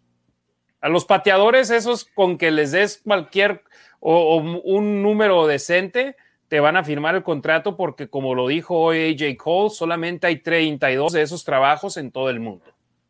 Y por lo general, son de los peor pagados en un equipo. Entonces, les ofrecen más de lo que normalmente pagan a un pateador, te lo van a aceptar y Carlson más de 10 millones garantizados. Tú viste el número de Cole esta mañana, ¿verdad, Demian? Ah, sí, por ahí lo tuiteé, no me acuerdo. Yo sinceramente ni le puse atención porque dije, bueno, ya en equipos especiales por temporada entre Sig, Cole y Carlson, creo que son 7 millones que están eh, comprometidos ahí. Pero pues ya, ¿a quién tienes, no? Igual, o sea, creo que los dos jugadores ahí sí creo que se merecen, se merecen lo que, lo que les han pagado porque han demostrado, ¿no? Qué es lo que pueden hacer. Entonces, creo que, por ejemplo, ahí esas extensiones para, en mi opinión, bien. Fue de 12.4 millones por cuatro años. Ojo, ese es el monto máximo ¿eh? y es el que reportan los agentes. Es 5.9 millones garantizados. Ok. Y lo de Carlson en sus primeros tres años completos con los Raiders, porque estuvo también ocho partidos en su temporada de novato. Lo eligió Minnesota en el draft, después de dos partidos lo cortaron, lo firmaron los Raiders y estuvo con los malosos los últimos ocho juegos de la temporada 2018. Eh, si juntas esos números de sus tres años completos con los Raiders, son mejores que los tres primeros tres años completos de Sebastian Janikowski con los malosos. Pues yo vi gente diciendo, no, su, producción ha bajado este año, su porcentaje ha bajado, y le digo, pues sí, el año pasado pegó 94.4%, este año conectó 90%. Entonces no es como si haya así, eh, hay dos pateadores en toda la liga que han intentado por lo menos 30 goles de campo y tienen un porcentaje de 90% o mayor. Y Daniel Carlson es uno de ellos. Entonces, no quieran decir, nah, no, va, no vale la pena. Créanme, tuvimos desde Janikowski a Carlson varios pateadores donde los goles de campo eran sufrir, era no saber si lo iban a conectar o no. Entonces, está bien. Y AJ Cole, eh, si hoy terminara la temporada, estaría empatado por el promedio de patadas de despeje más largo en la historia de la NFL con Shane Leckler. Otro Raider. Entonces, y Cole está jugando muy bien. Y otra vez, voy aquí, tengo los datos. 49 patadas de despeje, 26 de ellas han sido 50 o más yardas, o sea, el 53% de ellas han sido de por lo menos 50 yardas. Y el 24%, o sea, 12 de sus 49 patadas han sido de por lo menos 60 yardas. Imagínate la ineficiencia de la ofensiva en estos casos que, de, que AJ Cole tiene que patear más de 60 yardas. ¿No? O sea, eh, se me acaba de ocurrir eso, ¿no? Ahorita así de rebote, ¿no? Entonces, imagínate, aparte, te digo, lo que te suma, ¿no? Lo que te suma tener un especialista así que te revienta la pelota hasta el otro lado del campo y que de alguna forma a la defensiva pues la pone en una posición favorable, le quita peso a la ofensiva, pero pues ahí va y tiene y otra vez cuando le presenten pues tenía que meter ese tipo de patadones. Igual habría lo de lo de Daniel Carlson, igual habría que ver también los puntos que ha sumado en esos partidos cerrados que han podido ganar los Raiders, ¿no? O sea, todo eso que a veces la gente no ve, ¿no? E, e, esas aportaciones que, se van dando de a poquito, que influyen definitivamente en el transcurso del partido y en el resultado final, es a veces lo que no ve la gente y es algo súper, súper valioso y súper importante. El año pasado en 16 partidos tuvo 44 patadas de despeje este año en 12 ya lleva 49. Eso te habla sobre cómo la ofensiva ha dado un paso atrás. Eh, pero créeme, Gerardo, Samuel Holguín, van a buscar renovar sí o sí tanto a Renfro como a Crosby. Ahora la situación es, Renfro yo creo que sí van a poder llegar a un acuerdo fácilmente con él. O sea, no creo que, por ejemplo, cuántas veces Wes Walker o Julian Edelman fueron los receptores mejor pagados de la liga. No, pues no. Nunca. Nunca. Sabe lo que es Renfro y no creo que vaya a pedir un contrato de 25 millones de dólares o de 20 millones de dólares. Entonces le van a ofrecer lo que se merece y lo va a aceptar. Ahora Crosby, ese va a ser más difícil. ¿Qué se merece? Un contrato de los mejores en la posición. ¿Qué le van a ofrecer los Raiders? No sé si le vayan a querer ofrecer dinero de top 5 en estos momentos. Quizá no en estos momentos, le quedan dos años, pero. Y no sé cuándo puede firmar, porque sí, en le queda un año. bueno, o sea, si no termina. Él, no él, no tiene opción de quinto año. Claro, claro, pero ah, bueno, en ese en el 2022 cuando es este. Se convierte a gente libre eh, sin restricción en el 2023. Ok, ajá, exacto. Porque él, como fue elegido en la cuarta ronda, él no tiene opción de quinto año. Entonces. Y aparte, ojo también aquí con, lo que está haciendo la NFL, se acaba de aprobar en la semana, ¿no? Por fin ya que el salary cap aumentó para el siguiente año, para el 2022 todavía se, se, se proyecta que va a aumentar más, ¿no? Entonces, aunque se les vaya a dar mucha lana, pues todavía la NFL está dando chance de que los equipos de alguna forma gasten más, gracias obviamente pues a todos estos contratos que han hecho con, las televisiones y Amazon y todo eso, ¿no? Entonces, esa lana que, les está cayendo les pinta bastante bien a los equipos y pues le van a permitir también jugar un poquito con, con eso, ¿no? Con, la lana que pues igual yo creo que sí le deberían en su momento, ¿no? Lo que decíamos, sí a Crosby lo que pida, sinceramente. Y también hay que decir, las presiones han estado muy arriba, Demian, pero en capturas, año de novato 10, segundo año 8, esta temporada 5. Y las capturas no, no lo son todo, pero sí son un gran factor donde, por ejemplo, un Khalil Mack exigió un contrato enorme y se lo dieron. Aaron Donald exigió un contrato enorme y se lo dieron. Crosby ya son seis partidos consecutivos en los que no suma una captura de mariscal de campo a pesar de que está poniendo presión y a, pesar de que está siendo sujeto de castigos que no le marcan a los rivales. Te digo, van a, los Raiders van a tener su universo en el cual van a buscar decirle, mira, te mereces un contrato así por esto. Y Crosby va a decir, me merezco mucho más. Y, y tiene que ser, o sea, tienes que jugarle tratar de gastar lo menos posible, pero ahora yo te lo pongo de otra manera. Raiders dejó ir a Khalil Mack y las cosas no le funcionaron. No se puede ir a yo creo que Mark Davis va a decir no lo vamos a dejar ir. Pero también ahí es ahí qué tanto estás dispuesto en pagarle. Porque en mi opinión se merece ser el, mejor, el mejor ala cerrada, el mejor ala defensiva pagado de la liga. Pero es porque yo soy fan, porque yo lo veo desde fuera y me gustaría que fuera el mejor pagado, pero no le van a... Hay que ver qué tanto, qué tan bien le va. A mí este año me parece uno de los mejores defensivos de la liga. Los anteriores no.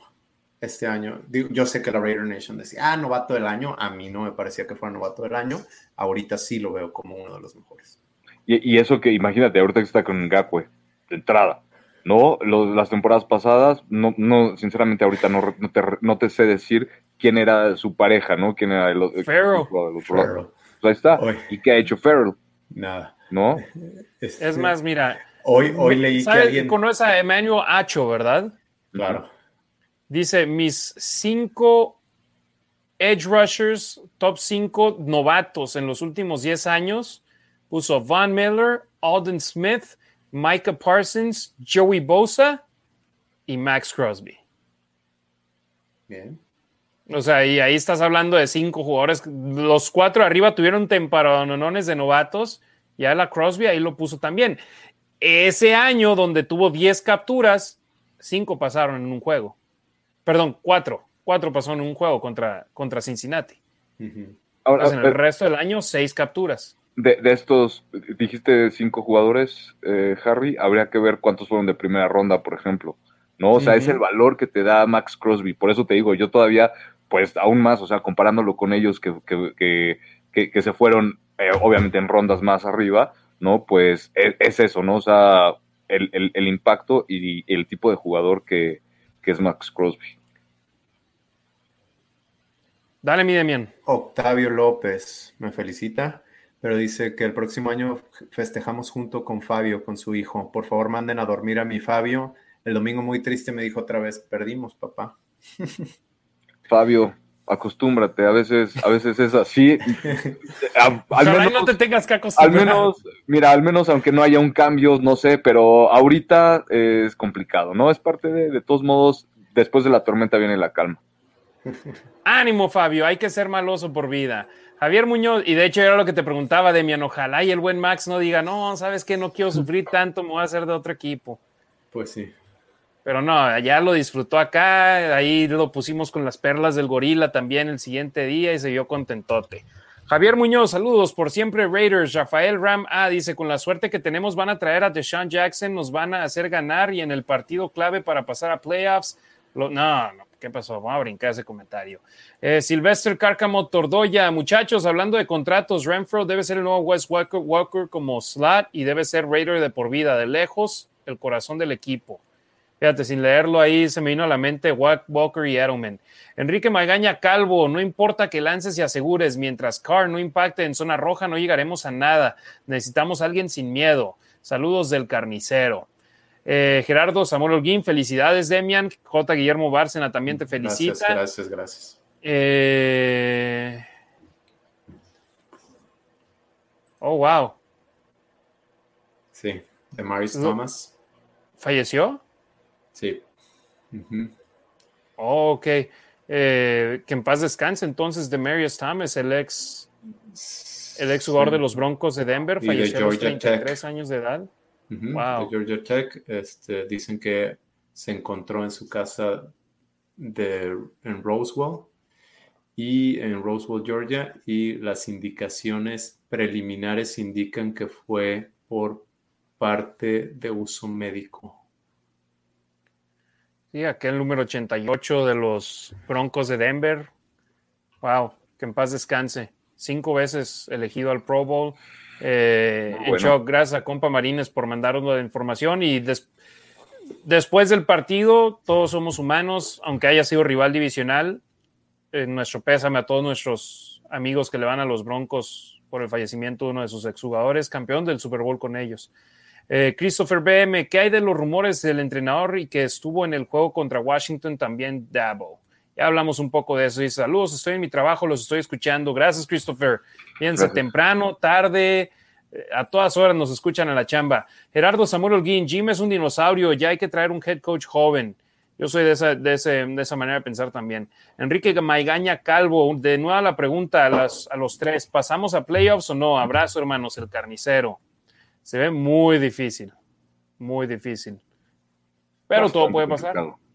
Yo, mm, sinceramente, nunca creí que le fuéramos a ganar a Dallas ni a Baltimore y se les ganó. Así que este equipo es una montaña rusa, nos sorprende contra los buenos y nos decepciona contra los malos.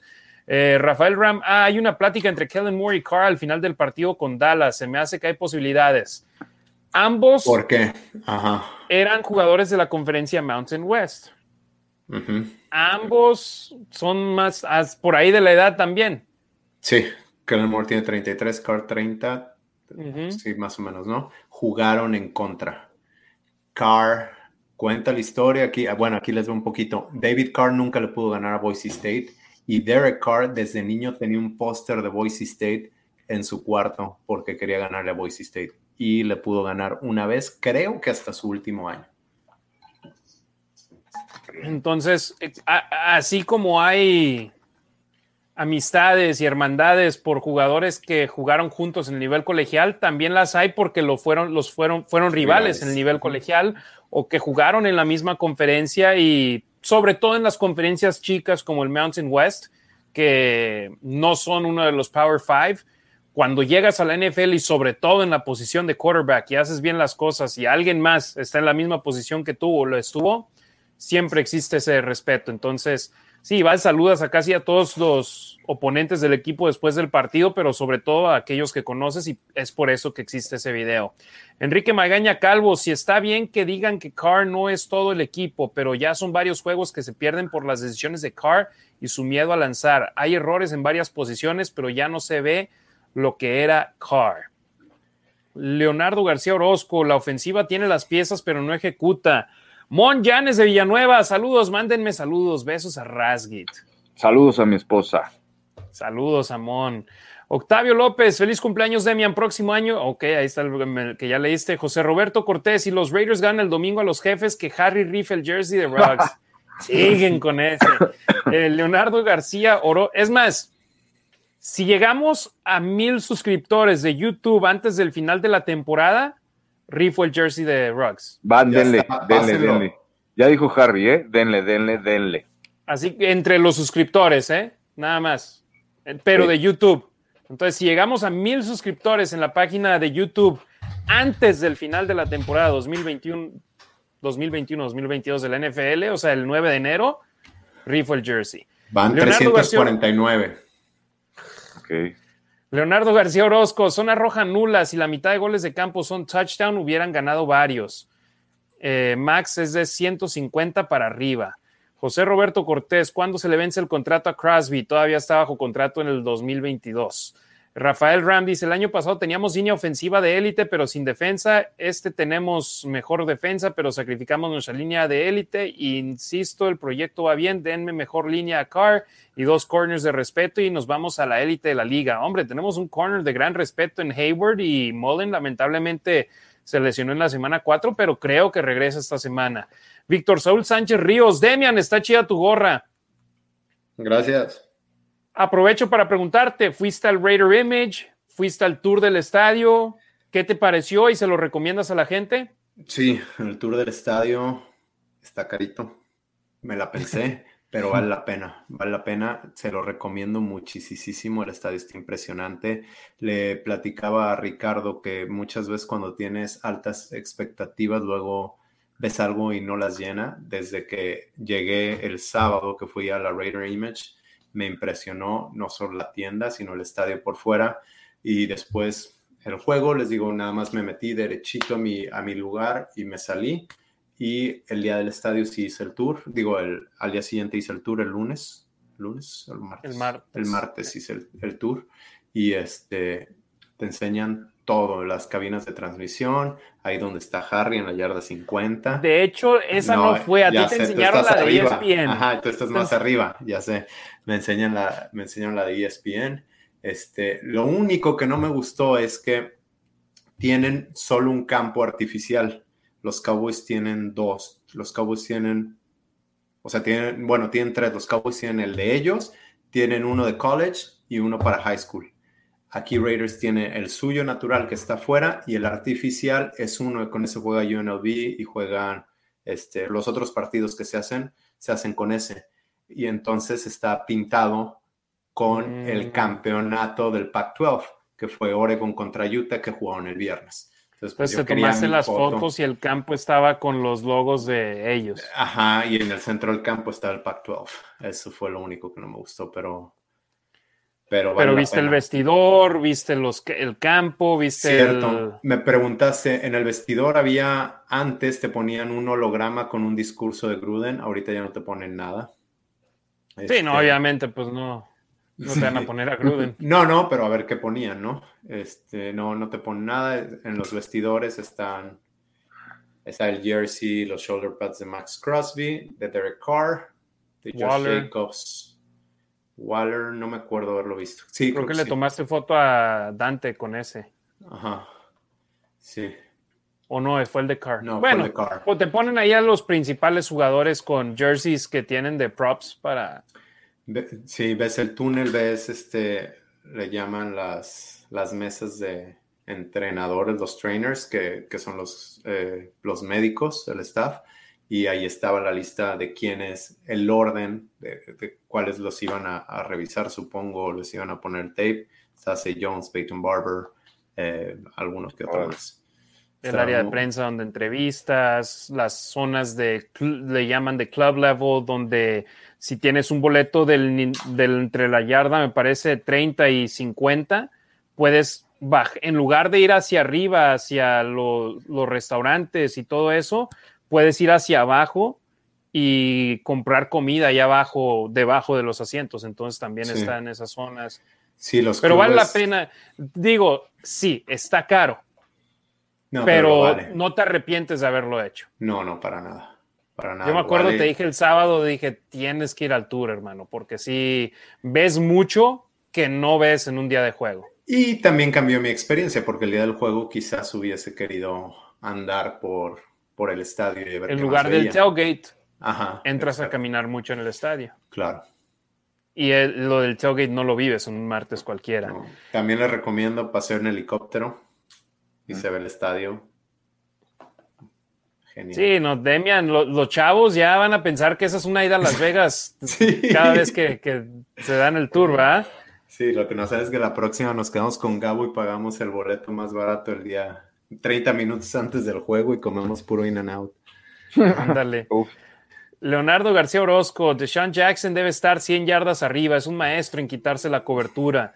Y sí, nada más tuvo un buen partido contra Dallas y sus otros encuentros con los Raiders han sido muy discretos. Gerardo Cambiazo, el arbitraje nos sigue apuñalando, pésimo plan de juego en la primera mitad del juego. Luis Ávila, felicidades Demian, pásatela bien con tu familia. Leonardo García Orozco, no veo nada oficial de Thomas. Ya ahorita ya lo publicaron también TMZ. Perdón, Demian. Eh, no, no, gracias. Sylvester Cárcamo Tordoya, Cleveland Fair fue un boss totalmente de Mayock o hubo injerencia de Chucky. Ahí sí, no, no creo que hasta que ya no estén los dos en el equipo, algún día sabremos, sabremos la realidad. Pero sí creo, ojo, el tipo, el tipo de juego de Cleveland Farrell eh, iba bien a la defensiva de Paul Gunter. Entonces, no sé qué tanta injerencia tuvo Paul Gunter en esas, en esas elecciones. Hay que ver, ojalá que pues ya por fin, híjole, es que tiene que encontrar la forma de dar resultados. Ahí está Kunz, ¿no? ¿Cuánto tiempo le estuvo en el campo y ya tuvo un sack? ¿No? Entonces, pues, digo, pues no sé, o sea, es igual con, con respecto a lo de Carr. Demuestra que por qué te eligieron como te eligieron, ¿no? Entonces, eh, pues creo que, creo que aunque tengas, o sea, si tienes el talento, independientemente si vas para un sistema defensivo u otro, ¿no? Cuando tienes el talento, demuestras, ¿no? Entonces, eh, por ejemplo, a Crosby no creo que lo hayan escogido precisamente como, para un esquema defensivo, ¿no? Y Ferrell, pues al ser un pick de, tan, de, de, de, primera ronda, ¿no? Pues creo que sí, como que va más enfocado. Entonces, y aparte, se supone que tiene talento, entonces para mí tendría que jugar mejor para hacer un pick de primera ronda, nada más, no, no hay más.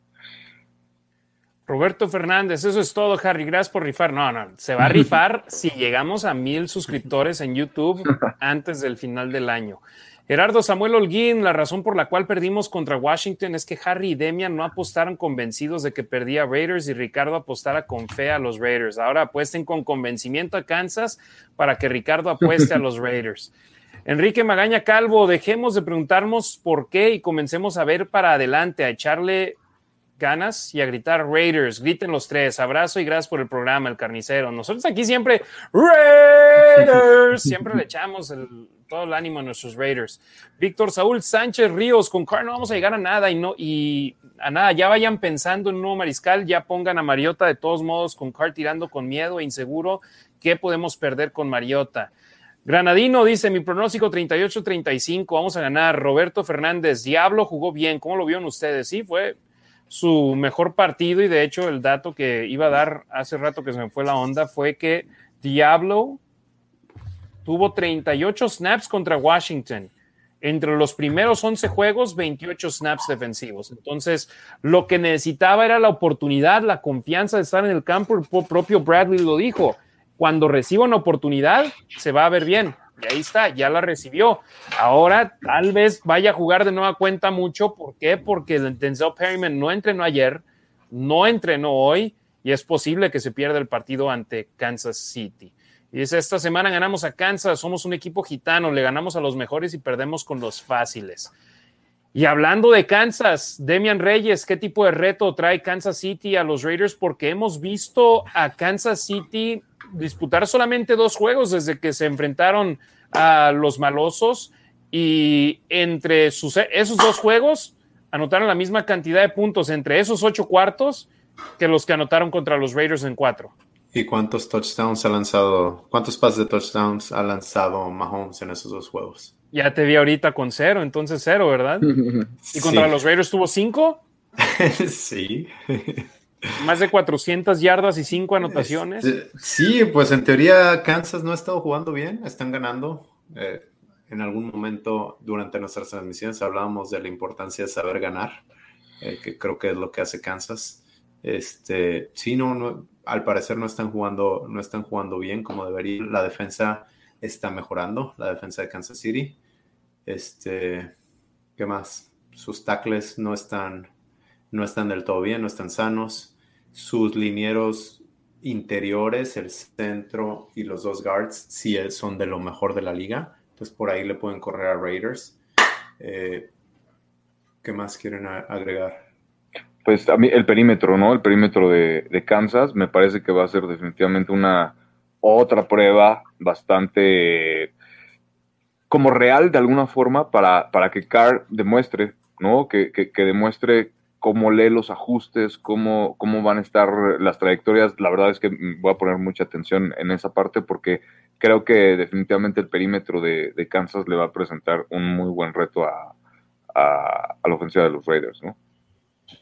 Sí, de hecho fue interceptado por los jefes de Kansas City en ese primer duelo que nace apenas cuatro semanas y va a ser un partido complicado. Sabemos que este equipo de Kansas City es un dolor de cabeza para Jonathan Abram.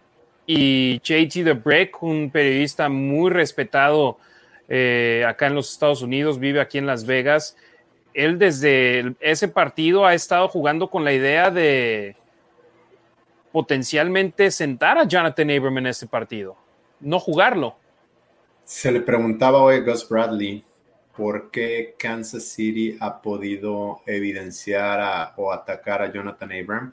Y él decía que en este tipo de defensiva, le estoy diciendo su respuesta, ya cada quien interprete lo que quiera, que en este tipo de defensiva el, strong safety, el box safety siempre, siempre es más vulnerable. Pues ha sido vulnerable desde el año pasado. que, está en otra defensa. Que le agarraron el modo, ¿no? Sí, bueno, aquí dos cosas. Yo creo que deben de atacar a, Travis Kelsey. La única vez que he visto a Raiders atacar a Kelsey fue ese partido de Bruce Irving, que al parecer no, no jugó nada eh, tratando de, hacer saco, ponerle presión al coreback. Su tarea fue pegarle y estar en la cabeza y físicamente de Kelsey y lo pudieron sacar del juego. Raiders no lo ha vuelto a hacer. Obviamente era otro staff, eran otros jugadores, eran eh, otros coaches. Eh, pero creo que por ahí deben de, deben de intentarlo en cuanto a... Y era un linebacker diferente también, Irvin, ¿no? sí. Y ahora, ¿crees que Divine Diablo pueda marcar diferencia? Que en sí se trajo a este safety convertido linebacker por esa misma razón, pensando en juegos como este donde el linebacker está muchas veces cubriendo al ala cerrada del rival, sobre todo un ala cerrada tan talentosa. Perdóname, creo que me perdí. Aquí estás, Ricardo, sí te, te escuchamos, hermano. Eh, contra un ala cerrada tan talentosa como Travis Kelsey, ¿crees que Diablo pueda marcar diferencia o está demasiado, es demasiado joven y puedan quemarlo también mucho? Ah, me, creo... me, he perdido, perdóname. Sí, yo eh, no, no, no sé, no tengo la respuesta si él pueda marcar diferencia. Yo creo que sí debe ser utilizado. Yo creo que no han o, meter, o poner a Abraham a pegarle por lo menos a, a, Kelsey. Pero no, contestando tu respuesta, sí, digo, tu pregunta, sí creo que, sí creo que eh, Kelsey debe estar cubierto por Divine Diablo. Es lo, que, más juego. Es, lo que te iba a decir, ¿no? Que creo que eh, si hay alguien en la defensa de los Raiders, creo que me gustaría ver ese match de Divine Diablo contra, contra Kelsey, a ver qué, qué, es, qué es lo que le puede presentar, porque sí, obviamente pues hay que estar, hay que estar sobre él, el scout creo que va definitivamente pues sobre él y sobre Hill, ¿no? Entonces, y toda la liga, todo el mundo sabe de lo que son capaces esos dos, y pues si le sumas el factor Mahomes y cómo se mueve y cómo se deshace de la bola, y que es muy escurridizo, y que Abram a eso, eso le costaba trabajo, ahora pues es un jugador más experimentado y, creo, que, creo que puede hacer un mejor trabajo, ¿no? Definitivamente. Trevine Diablo, 6 pies, 3 pulgadas de estatura, 227 libras. Denzel Perryman. Ahí, creo que no, ¿ah? ¿Ahí me escuchas tú, Demian? Sí, perfectamente. Ah, ok. Eh, Denzel Perryman, 5 pies, 11 pulgadas, 243 libras, o sea, menos alto y más pesadito. Travis Kelsey, 6 pies, 5 pulgadas, 260 libras, pero sabemos que son dos funciones completamente diferentes, las de un jugador ofensivo y las de un jugador defensivo. Entonces, eh, pero Perryman, su estatura mayor, el peso comparado al de Perryman es un poquito más bajo, así que le da un poquito más de agilidad Hombre, si ya te quemó a Perryman, si ya te quemó a Abram en el partido de la semana 10, yo digo, dale la chance a, Diablo y veamos que se gane el puesto. Ay, Perryman no es bueno cubriendo pasos. En cobertura, exacto. Es bueno contra el ataque terrestre. Sí, muy bueno. Este, otra cosa, yo al principio del programa decía que Raiders tiene que iniciar rápido. Esto lo decimos cada semana por obvias razones, porque no lo han hecho. Pero está escuchando a alguien que cubre a los Chiefs y decía que si Chiefs inicia, inicia ganando, caemos en su juego. Ahorita no han sido el Chiefs explosivo de otros años, sino están controlando más el reloj y eso pone a Raiders en una desventaja. En cambio, si Raiders empieza arriba, Raiders puede, puede detener más a Chiefs que no, que no han sido explosivos este año y los pone en un predicamento en algo que no les ha funcionado. Exacto, y estos Raiders ante sí, creo que ya tienen que, tienen que, romper esa, esa racha de no ganar en Kansas y, ya, o sea, no sé, tienen que, de, no ganar, perdón, partidos consecutivos en Kansas, ¿no? Creo que es, la oportunidad igual para, para ganar fuera de casa y de verdad eh, hacer un, poner, pisar fuerte, ¿no? Hacer, hacer como un statement, ¿no? Y de verdad, a ver, esta es la ofensiva de los Raiders y esto es lo que, esto es lo que es Carr, ¿no? De alguna forma, y ver ya hacia el futuro con respecto a la extensión, ¿no? Creo que, eh, eh, creo que va a ser, puede ser interesante para esa parte.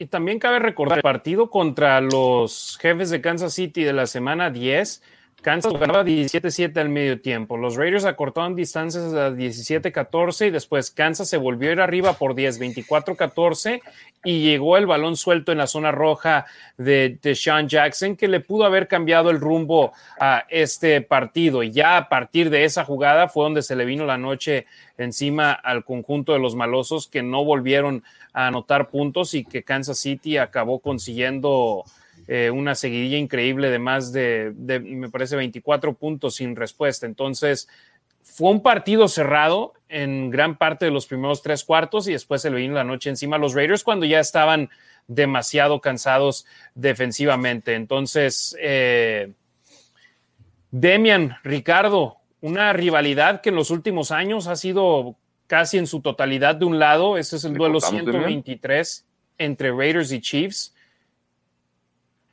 Eh, yo ahí, ahí, Demian, ¿tú me escuchas?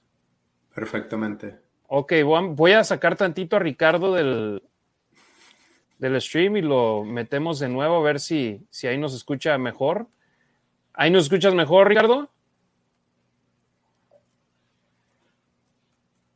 Ok, vamos a decirle a Ricardo que, deje el estudio tantito y se vuelva a conectar para, seguir, pero una rivalidad que histórica, si le puedes ahí mandar el mensaje por el WhatsApp, Demian, ahí te encargo, porfa. Eh, duelo 123 entre Raiders y Chiefs. Kansas ha ganado 12 de los últimos 14. O sea, en los últimos siete años ha sido en gran parte dominio del conjunto de los jefes de Kansas City. El año pasado los Raiders le ganaron en Kansas y después Kansas ganó aquí en Las Vegas. Posteriormente, este año arrancaron la serie aquí en Las Vegas, ganó Kansas City y ahora es la oportunidad de regresar allá. El año pasado había una cantidad limitada de aficionados, ya este año va a ser lleno a tope de prácticamente 80 mil aficionados en las tribunas y Andy Reid ha sido dominio total prácticamente en contra no solo de los Raiders, sino de la división oeste de la conferencia americana. Y los Chiefs no son la misma máquina arrolladora de años anteriores, pero se les sigue dando su respeto y será interesante lo que se viva en estos próximos días de cara al partido entre los Raiders y los jefes de Kansas City, un partido donde si los Raiders pierden, prácticamente su margen de error es inexistente en los últimos cuatro partidos y los tendrían que ganar sí o sí para poder tan siquiera poder oler la posibilidad de entrar a la postemporada. Entonces, y aún este año no han estado con marca por debajo de 500. Están en riesgo el domingo en contra de los jefes. Partido temprano para nosotros acá en la costa oeste, 10 de la mañana, 12 del mediodía, tiempo del centro y la Ciudad de México, una de la tarde, tiempo del Este. E increíble decirlo, desde que los Raiders se mudaron a Las Vegas, cinco ganados en casa, nueve ganados en patio ajeno. Y en diciembre, el año pasado, nada más ganaron un partido. Entonces, este, pues también, ¿no? Va el segundo partido de diciembre, le van a faltar otros dos. Este es contra Kansas, una prueba fuerte. Y pues, a ver, Vamos a leer, vamos a leer unos últimos comentarios y dejar pendiente los. ¿Ibas a decir algo, Demian? Sí, bueno, nada más creo que lo que le ha funcionado a otros equipos contra Kansas City es jugar con dos safeties arriba. No sé si Raiders tenga esos dos safeties. No sé si pongas a Abram allá atrás o juegas con Timmer o Dalvin Levitt o subes a Diablo. No, no lo sé, pero decía, se le preguntó a Gus Bradley prácticamente por qué no hizo eso en el primer partido y siguió jugando a lo que él siempre juega y no a lo que le está funcionando a otros equipos contra Kansas. Básicamente dijo que no, bueno, no es que no haya querido, sino que hasta ahorita que están llegando a un punto en la temporada donde sí puede hacer esos cambios y no perder calidad en el juego. Entonces prácticamente dijo, prefiero morir con lo que mis jugadores saben hacer a tratar de hacer algo que no saben hacer. Y entonces, en teoría, hoy sí, para este partido, sí les van a jugar más cover 2 con dos safeties arriba, que es lo que ha, que es lo que ha podido mantener o, o este, disminuir a Mahomes y a Derek Carr, que es así como lo están jugando Raiders unos comentarios antes de irnos con los pronósticos, que por cierto pueden ya empezar a dejar, dejar sus pronósticos para el partido del domingo. Leonardo García Orozco, el mejor programa de Raiders en español. Les mando un fuerte abrazo, un programa que hacía mucha falta. Es por la Nación Raider, para la Nación Raider. Leonardo, gracias por tu comentario. David Mendoza, ya que juega Mariota, ese car nomás no levanta, ya fueron muchas oportunidades. Leonardo García Orozco, Kelsey quema a todos, pero tiene que ser lo menos. Gerardo Samuel Holguín, Abram a hacer espejo con Mahomes y Diablo con Kelsey. Por, Kelsey por dio en tercera oportunidad, sea corto o largo, siempre se la mandó a Kelsey. Eh, Rafael dice, el año pasado Abram no sabía taclear y en esta mejoró, ahora se ve que por aire es deficiente, pero es un buen atleta, creo que es labor del coach identificar las debilidades del jugador y hacerlo mejorar a Kelsey, sus pases son hiperpredecibles, al centro es, es labor del linebacker cubrir y si lo estudian bien caerán las intercepciones, insisto, son muy predecibles. Eh, Gerardo Samuel Holguín, ¿cuántas veces hemos ganado un partido con ofensiva explosiva desde el primer drive? El juego contra Denver, el juego contra Dallas. Eh, las otras dos victorias fueron Filadelfia y mm, otra de visitante se me está yendo. Pero me, recuerdo claramente el de Denver y el de Dallas. La de, Pittsburgh, ¿no?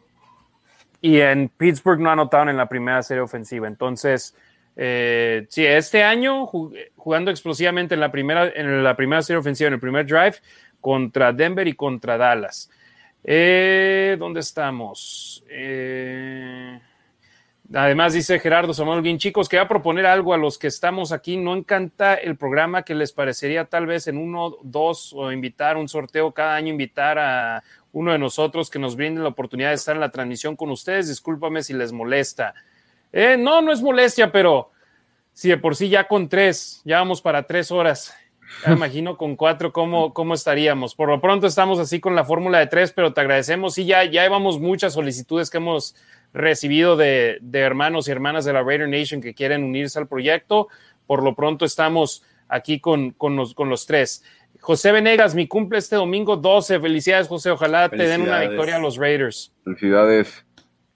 Compa Marines, necesitan cubrir pase pantalla, parar la carrera y lanzar más blitz.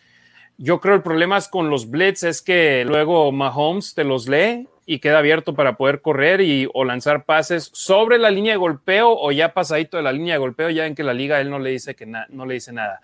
Pronósticos, muchachos, los tres la semana pasada eh, lamentablemente dos latinamos a quién iba a ganar, eh, pero ¿Cuál es el pronóstico de ustedes? Bien, Demian dijo 34-14 Raiders. Ah, no, nada más yo la atiné entonces. Ricardo 35-14 Raiders. Yo me fui Washington 24-21. ¿Dijiste Washington? No me acordaba. Sí, para, para, porque había elegido en contra Dallas y ganaron. Entonces me fui con Washington para. ¿Quién quiere ir primero con el pronóstico? Mira, Demian está sufriendo. Yo creo que no, no, no se imagina qué decir. Ya me lo voy a aventar. Yo creo que ganan los Raiders 35-27. Vamos, ya. Positivo. Demian. Bien, dicen que Derek Carr no juega bien en Arrowhead, menos en diciembre. La temperatura va a estar máxima 13 grados centígrados, mínima 3, soleado. Día perfecto para jugar fútbol. Y va a nevar el sábado. Entonces, sí, ahorita lo acabo de checar ahorita, lo tengo abierto y dice nada más este parcialmente nublado. No dice nada. Ah, ok, ok, ok. Este, y máxima 9, mínima 2 el sábado. Entonces, no, parecer va a estar bien. Perfecto para que Derek Carr y la ofensiva de Raiders metan 17 puntos y la defensa reciba 35. ¿35-17? Pues, ¿qué te digo? No, espero que no, porque si pierden este, híjole, se nos viene el mundo encima, yo creo. Yo me voy a ir 27-24 Kansas City. Entonces, Ricardo, de nueva cuenta, llanero solitario con los Raiders en los pronósticos del programa de hoy. Fíjate, ya estamos perdiendo fe, mi estimado Demian. Vamos a ver la raza, a ver ellos qué tal. César Tejeda dice Kansas 24, Raiders 18. Eh, Alexa. ah, Gerardo Samuel Holguín, 34-31 Raiders. José Venegas, 31 a 30 Raiders, el pronóstico de él. Eh, Enrique Venegas, Enrique Magaña, perdón, 27-24. Eh, Alexa Lima dice, quiero decir que va a ganar Raiders, pero la verdad no creo que suceda. Juan López, saludos chicos, una vez más escuchando el programa, con desilusión veo cómo se va derrumbando el equipo mientras no ejecuten en zona roja, pocas posibilidades, pero aquí apoyando como siempre, Raiders. Lo curioso es que en el partido lo hacen sonar como si en el juego anterior fallaron en la zona roja cinco no veces. Llegaron. Dos veces llegaron a la zona roja, una con un castigo y la otra tuvieron segunda y tres, tercera y tres, y ambas lanzaron pases incompletos y se tuvieron que ir con el gol de campo. Entonces, en una anotaron el touchdown y en la otra no. Eh, mi pronóstico 32-27 favor Raiders, dice Luis Ávila. Más le vale que ganen porque más Chiefs y aposté ser su esclavo por las semanas y pierden. ¡Sas! Compa Marines, 40-38 Raiders. Hashim Ricker, me parece que va a estar muy cerrado el juego. Espero y añoro una victoria de los malosos 27-24. Jair Monroe, Raiders 25, Chiefs 22. Roberto Fernández, el Ricardo, el profe Barco, pero lo apoyamos. Ganamos los Raiders 28 a 21. Bien ahí. Y el último pronóstico, Rafael Casadero se va sin piedad. Kansas 36, Raiders 10. Ricardo Demian, un placer de nueva cuenta, hermanos, estar aquí con ustedes en La Nación Raider. Ricardo, arroba Rasgit en Twitter y en Instagram. Demian Reyes, arroba los Raiders Info en Twitter. Ricardo, ¿algo más que quieras promocionar, hermano? ¿Dónde te puede ver la gente? Nada, Twitter, Instagram, ahí eh, RAZGIT, ¿no? Así me pueden buscar. Estamos en, seguimos en lo del Madden con las clases. Estamos en, eh, sacando obviamente contenido de los Raiders, hay también de la NFL con máximo avance. Entonces, pues nada, aquí, aquí estamos. Gracias por seguirnos. Denle like, compartan. Hay que llegar a los suscriptores, a los mil suscriptores en YouTube para que Harry se moche con el jersey. Entonces, pues hay que echarle ganas porque nos quedan uno, dos, tres, cuatro, cinco partidos. Entonces, de hecho, nos queda exactamente un mes de temporada. La temporada se acaba el 9 de enero del 2021, entonces es 9 de diciembre. Si llegamos a los mil suscriptores en un mes y vamos en 350, entonces, eh, si llegamos a los mil, rifo el jersey. Si no, me lo quedo. Pero ya para que la raza no diga, entonces compártanlo con sus amigos, no los bots. Eh, entonces, eh, Demian Reyes, hermano, un gustazo de nueva cuenta platicar contigo. Ahí tuvimos la oportunidad de echar la platicada también acá en Las Vegas, de echarnos un par de chelas y, hombre, discúlpame, sé que te, mantuve despierto hasta las 11 de la noche, tiempo de acá, que eran tu, una de la mañana, pobre tú y Anabel ya estaban con los ojos acá. No, pero fue un gustazo, fue un gustazo, un gustazo platicar contigo, que Anabel te conociera también. Muchísimas gracias por todas tus atenciones. Cuando vayan a Vegas, busquen a Harry. Tipazo ahí les da tour, va por ustedes. No, no es cierto. este, pero sí, caray, caray, caray. Búsquenlo, búsquenlo. Es un Sí, no, y de todos modos, en los tailgates siempre ando por ahí y me ha topado mucha raza que se da la vuelta para acá. Esta última vez me hicieron salirme del tailgate temprano por, sé, por, por trabajo, pero y ahora voy a llegar tarde por trabajo. Porque Harry, porque Harry lo está haciendo en grande y lo están buscando los programas de radio de Raiders en inglés, lo está buscando Q, lo está buscando JT The Brick y más banda. Gente que, gente que sabe, ¿no? Gente del medio que, reconoce que quién es Harry. La chamba, la chamba que está haciendo Harry. Así, que sí, hay que aprovecharlo que lo tenemos ahorita. No, gracias por las porras, hermanos. Y a nuestros hermanos de la Raider Nation, la única razón por la que los dejaría es si me contrata otro equipo o primeramente yo si me contrata el de nosotros. Pero si me contrata el de nosotros, seguiremos trayéndoles contenido de primer nivel de los malosos, que es lo que queremos poder hacer, seguir proveyendo todos ustedes producto del mejor nivel que podamos traerles a ustedes, hermanos y hermanas de la Raider Nation. y gracias, gracias Demian Ricardo por los comentarios. Por último, ojalá y Derek Carr sepa dónde se para Daniel Sorensen, que es, está calificado como el peor safety de la liga. La semana pasada tuvo un pick six contra Teddy Bridgewater, pero casi siempre le intercepta Carr, aunque sea el peor safety de la liga. La intercepción que le hizo esta semana 10 fue más circunstancial, pero, siempre acabó siendo él. Cuando Carr tenía no sé cuántos pases sin lanzar intercepción, fue a Kansas City y él fue, el que interceptó. Yo lo que quiero es que salgan y sean agresivos. Tienen todo que perder en estos momentos, entonces ¿para qué salir y ser conservadores? Lancen el balón y sean juegue Mariota, que juegue, que haga. Le van a cortar esa racha de cinco partidos ganados a Kansas, vas a ver. Ojalá y sí. Y en su casa. Dedos cruzados para que así sea. A nombre de Demian Reyes y Ricardo Villanueva, soy Harry Ruiz, somos la Nación Raider. Gracias, hermanos y hermanas de la Raider Nation, por estar aquí al pendiente con nosotros. Tenemos una cita mañana, viernes, a las 12 del mediodía, tiempo del Pacífico, 2 de la tarde, tiempo del centro y la Ciudad de México, deportesvegas.com. Si están en Las Vegas, Deportes Vegas 1460M. La Nación, primer programa de radio 100% sobre los Raiders, 100% en español. Tendremos declaraciones de Divine Diablo, de Derek Carr, de Max Crosby, de los coordinadores, del coach. Estén ahí al pendiente, tenemos declaraciones de los malosos y esperemos pronto poder tener alguna entrevista en exclusiva con un jugador que habla en español que me acabo de enterar que hay un par. Entonces, ahí estaremos al pendiente en La Nación mañana y por supuesto el próximo jueves aquí en La Nación Raider en Facebook, Twitter y YouTube. Gracias Nación Raider por su sintonía y esperemos nuestros malosos puedan dar la sorpresa este domingo. Come, baby,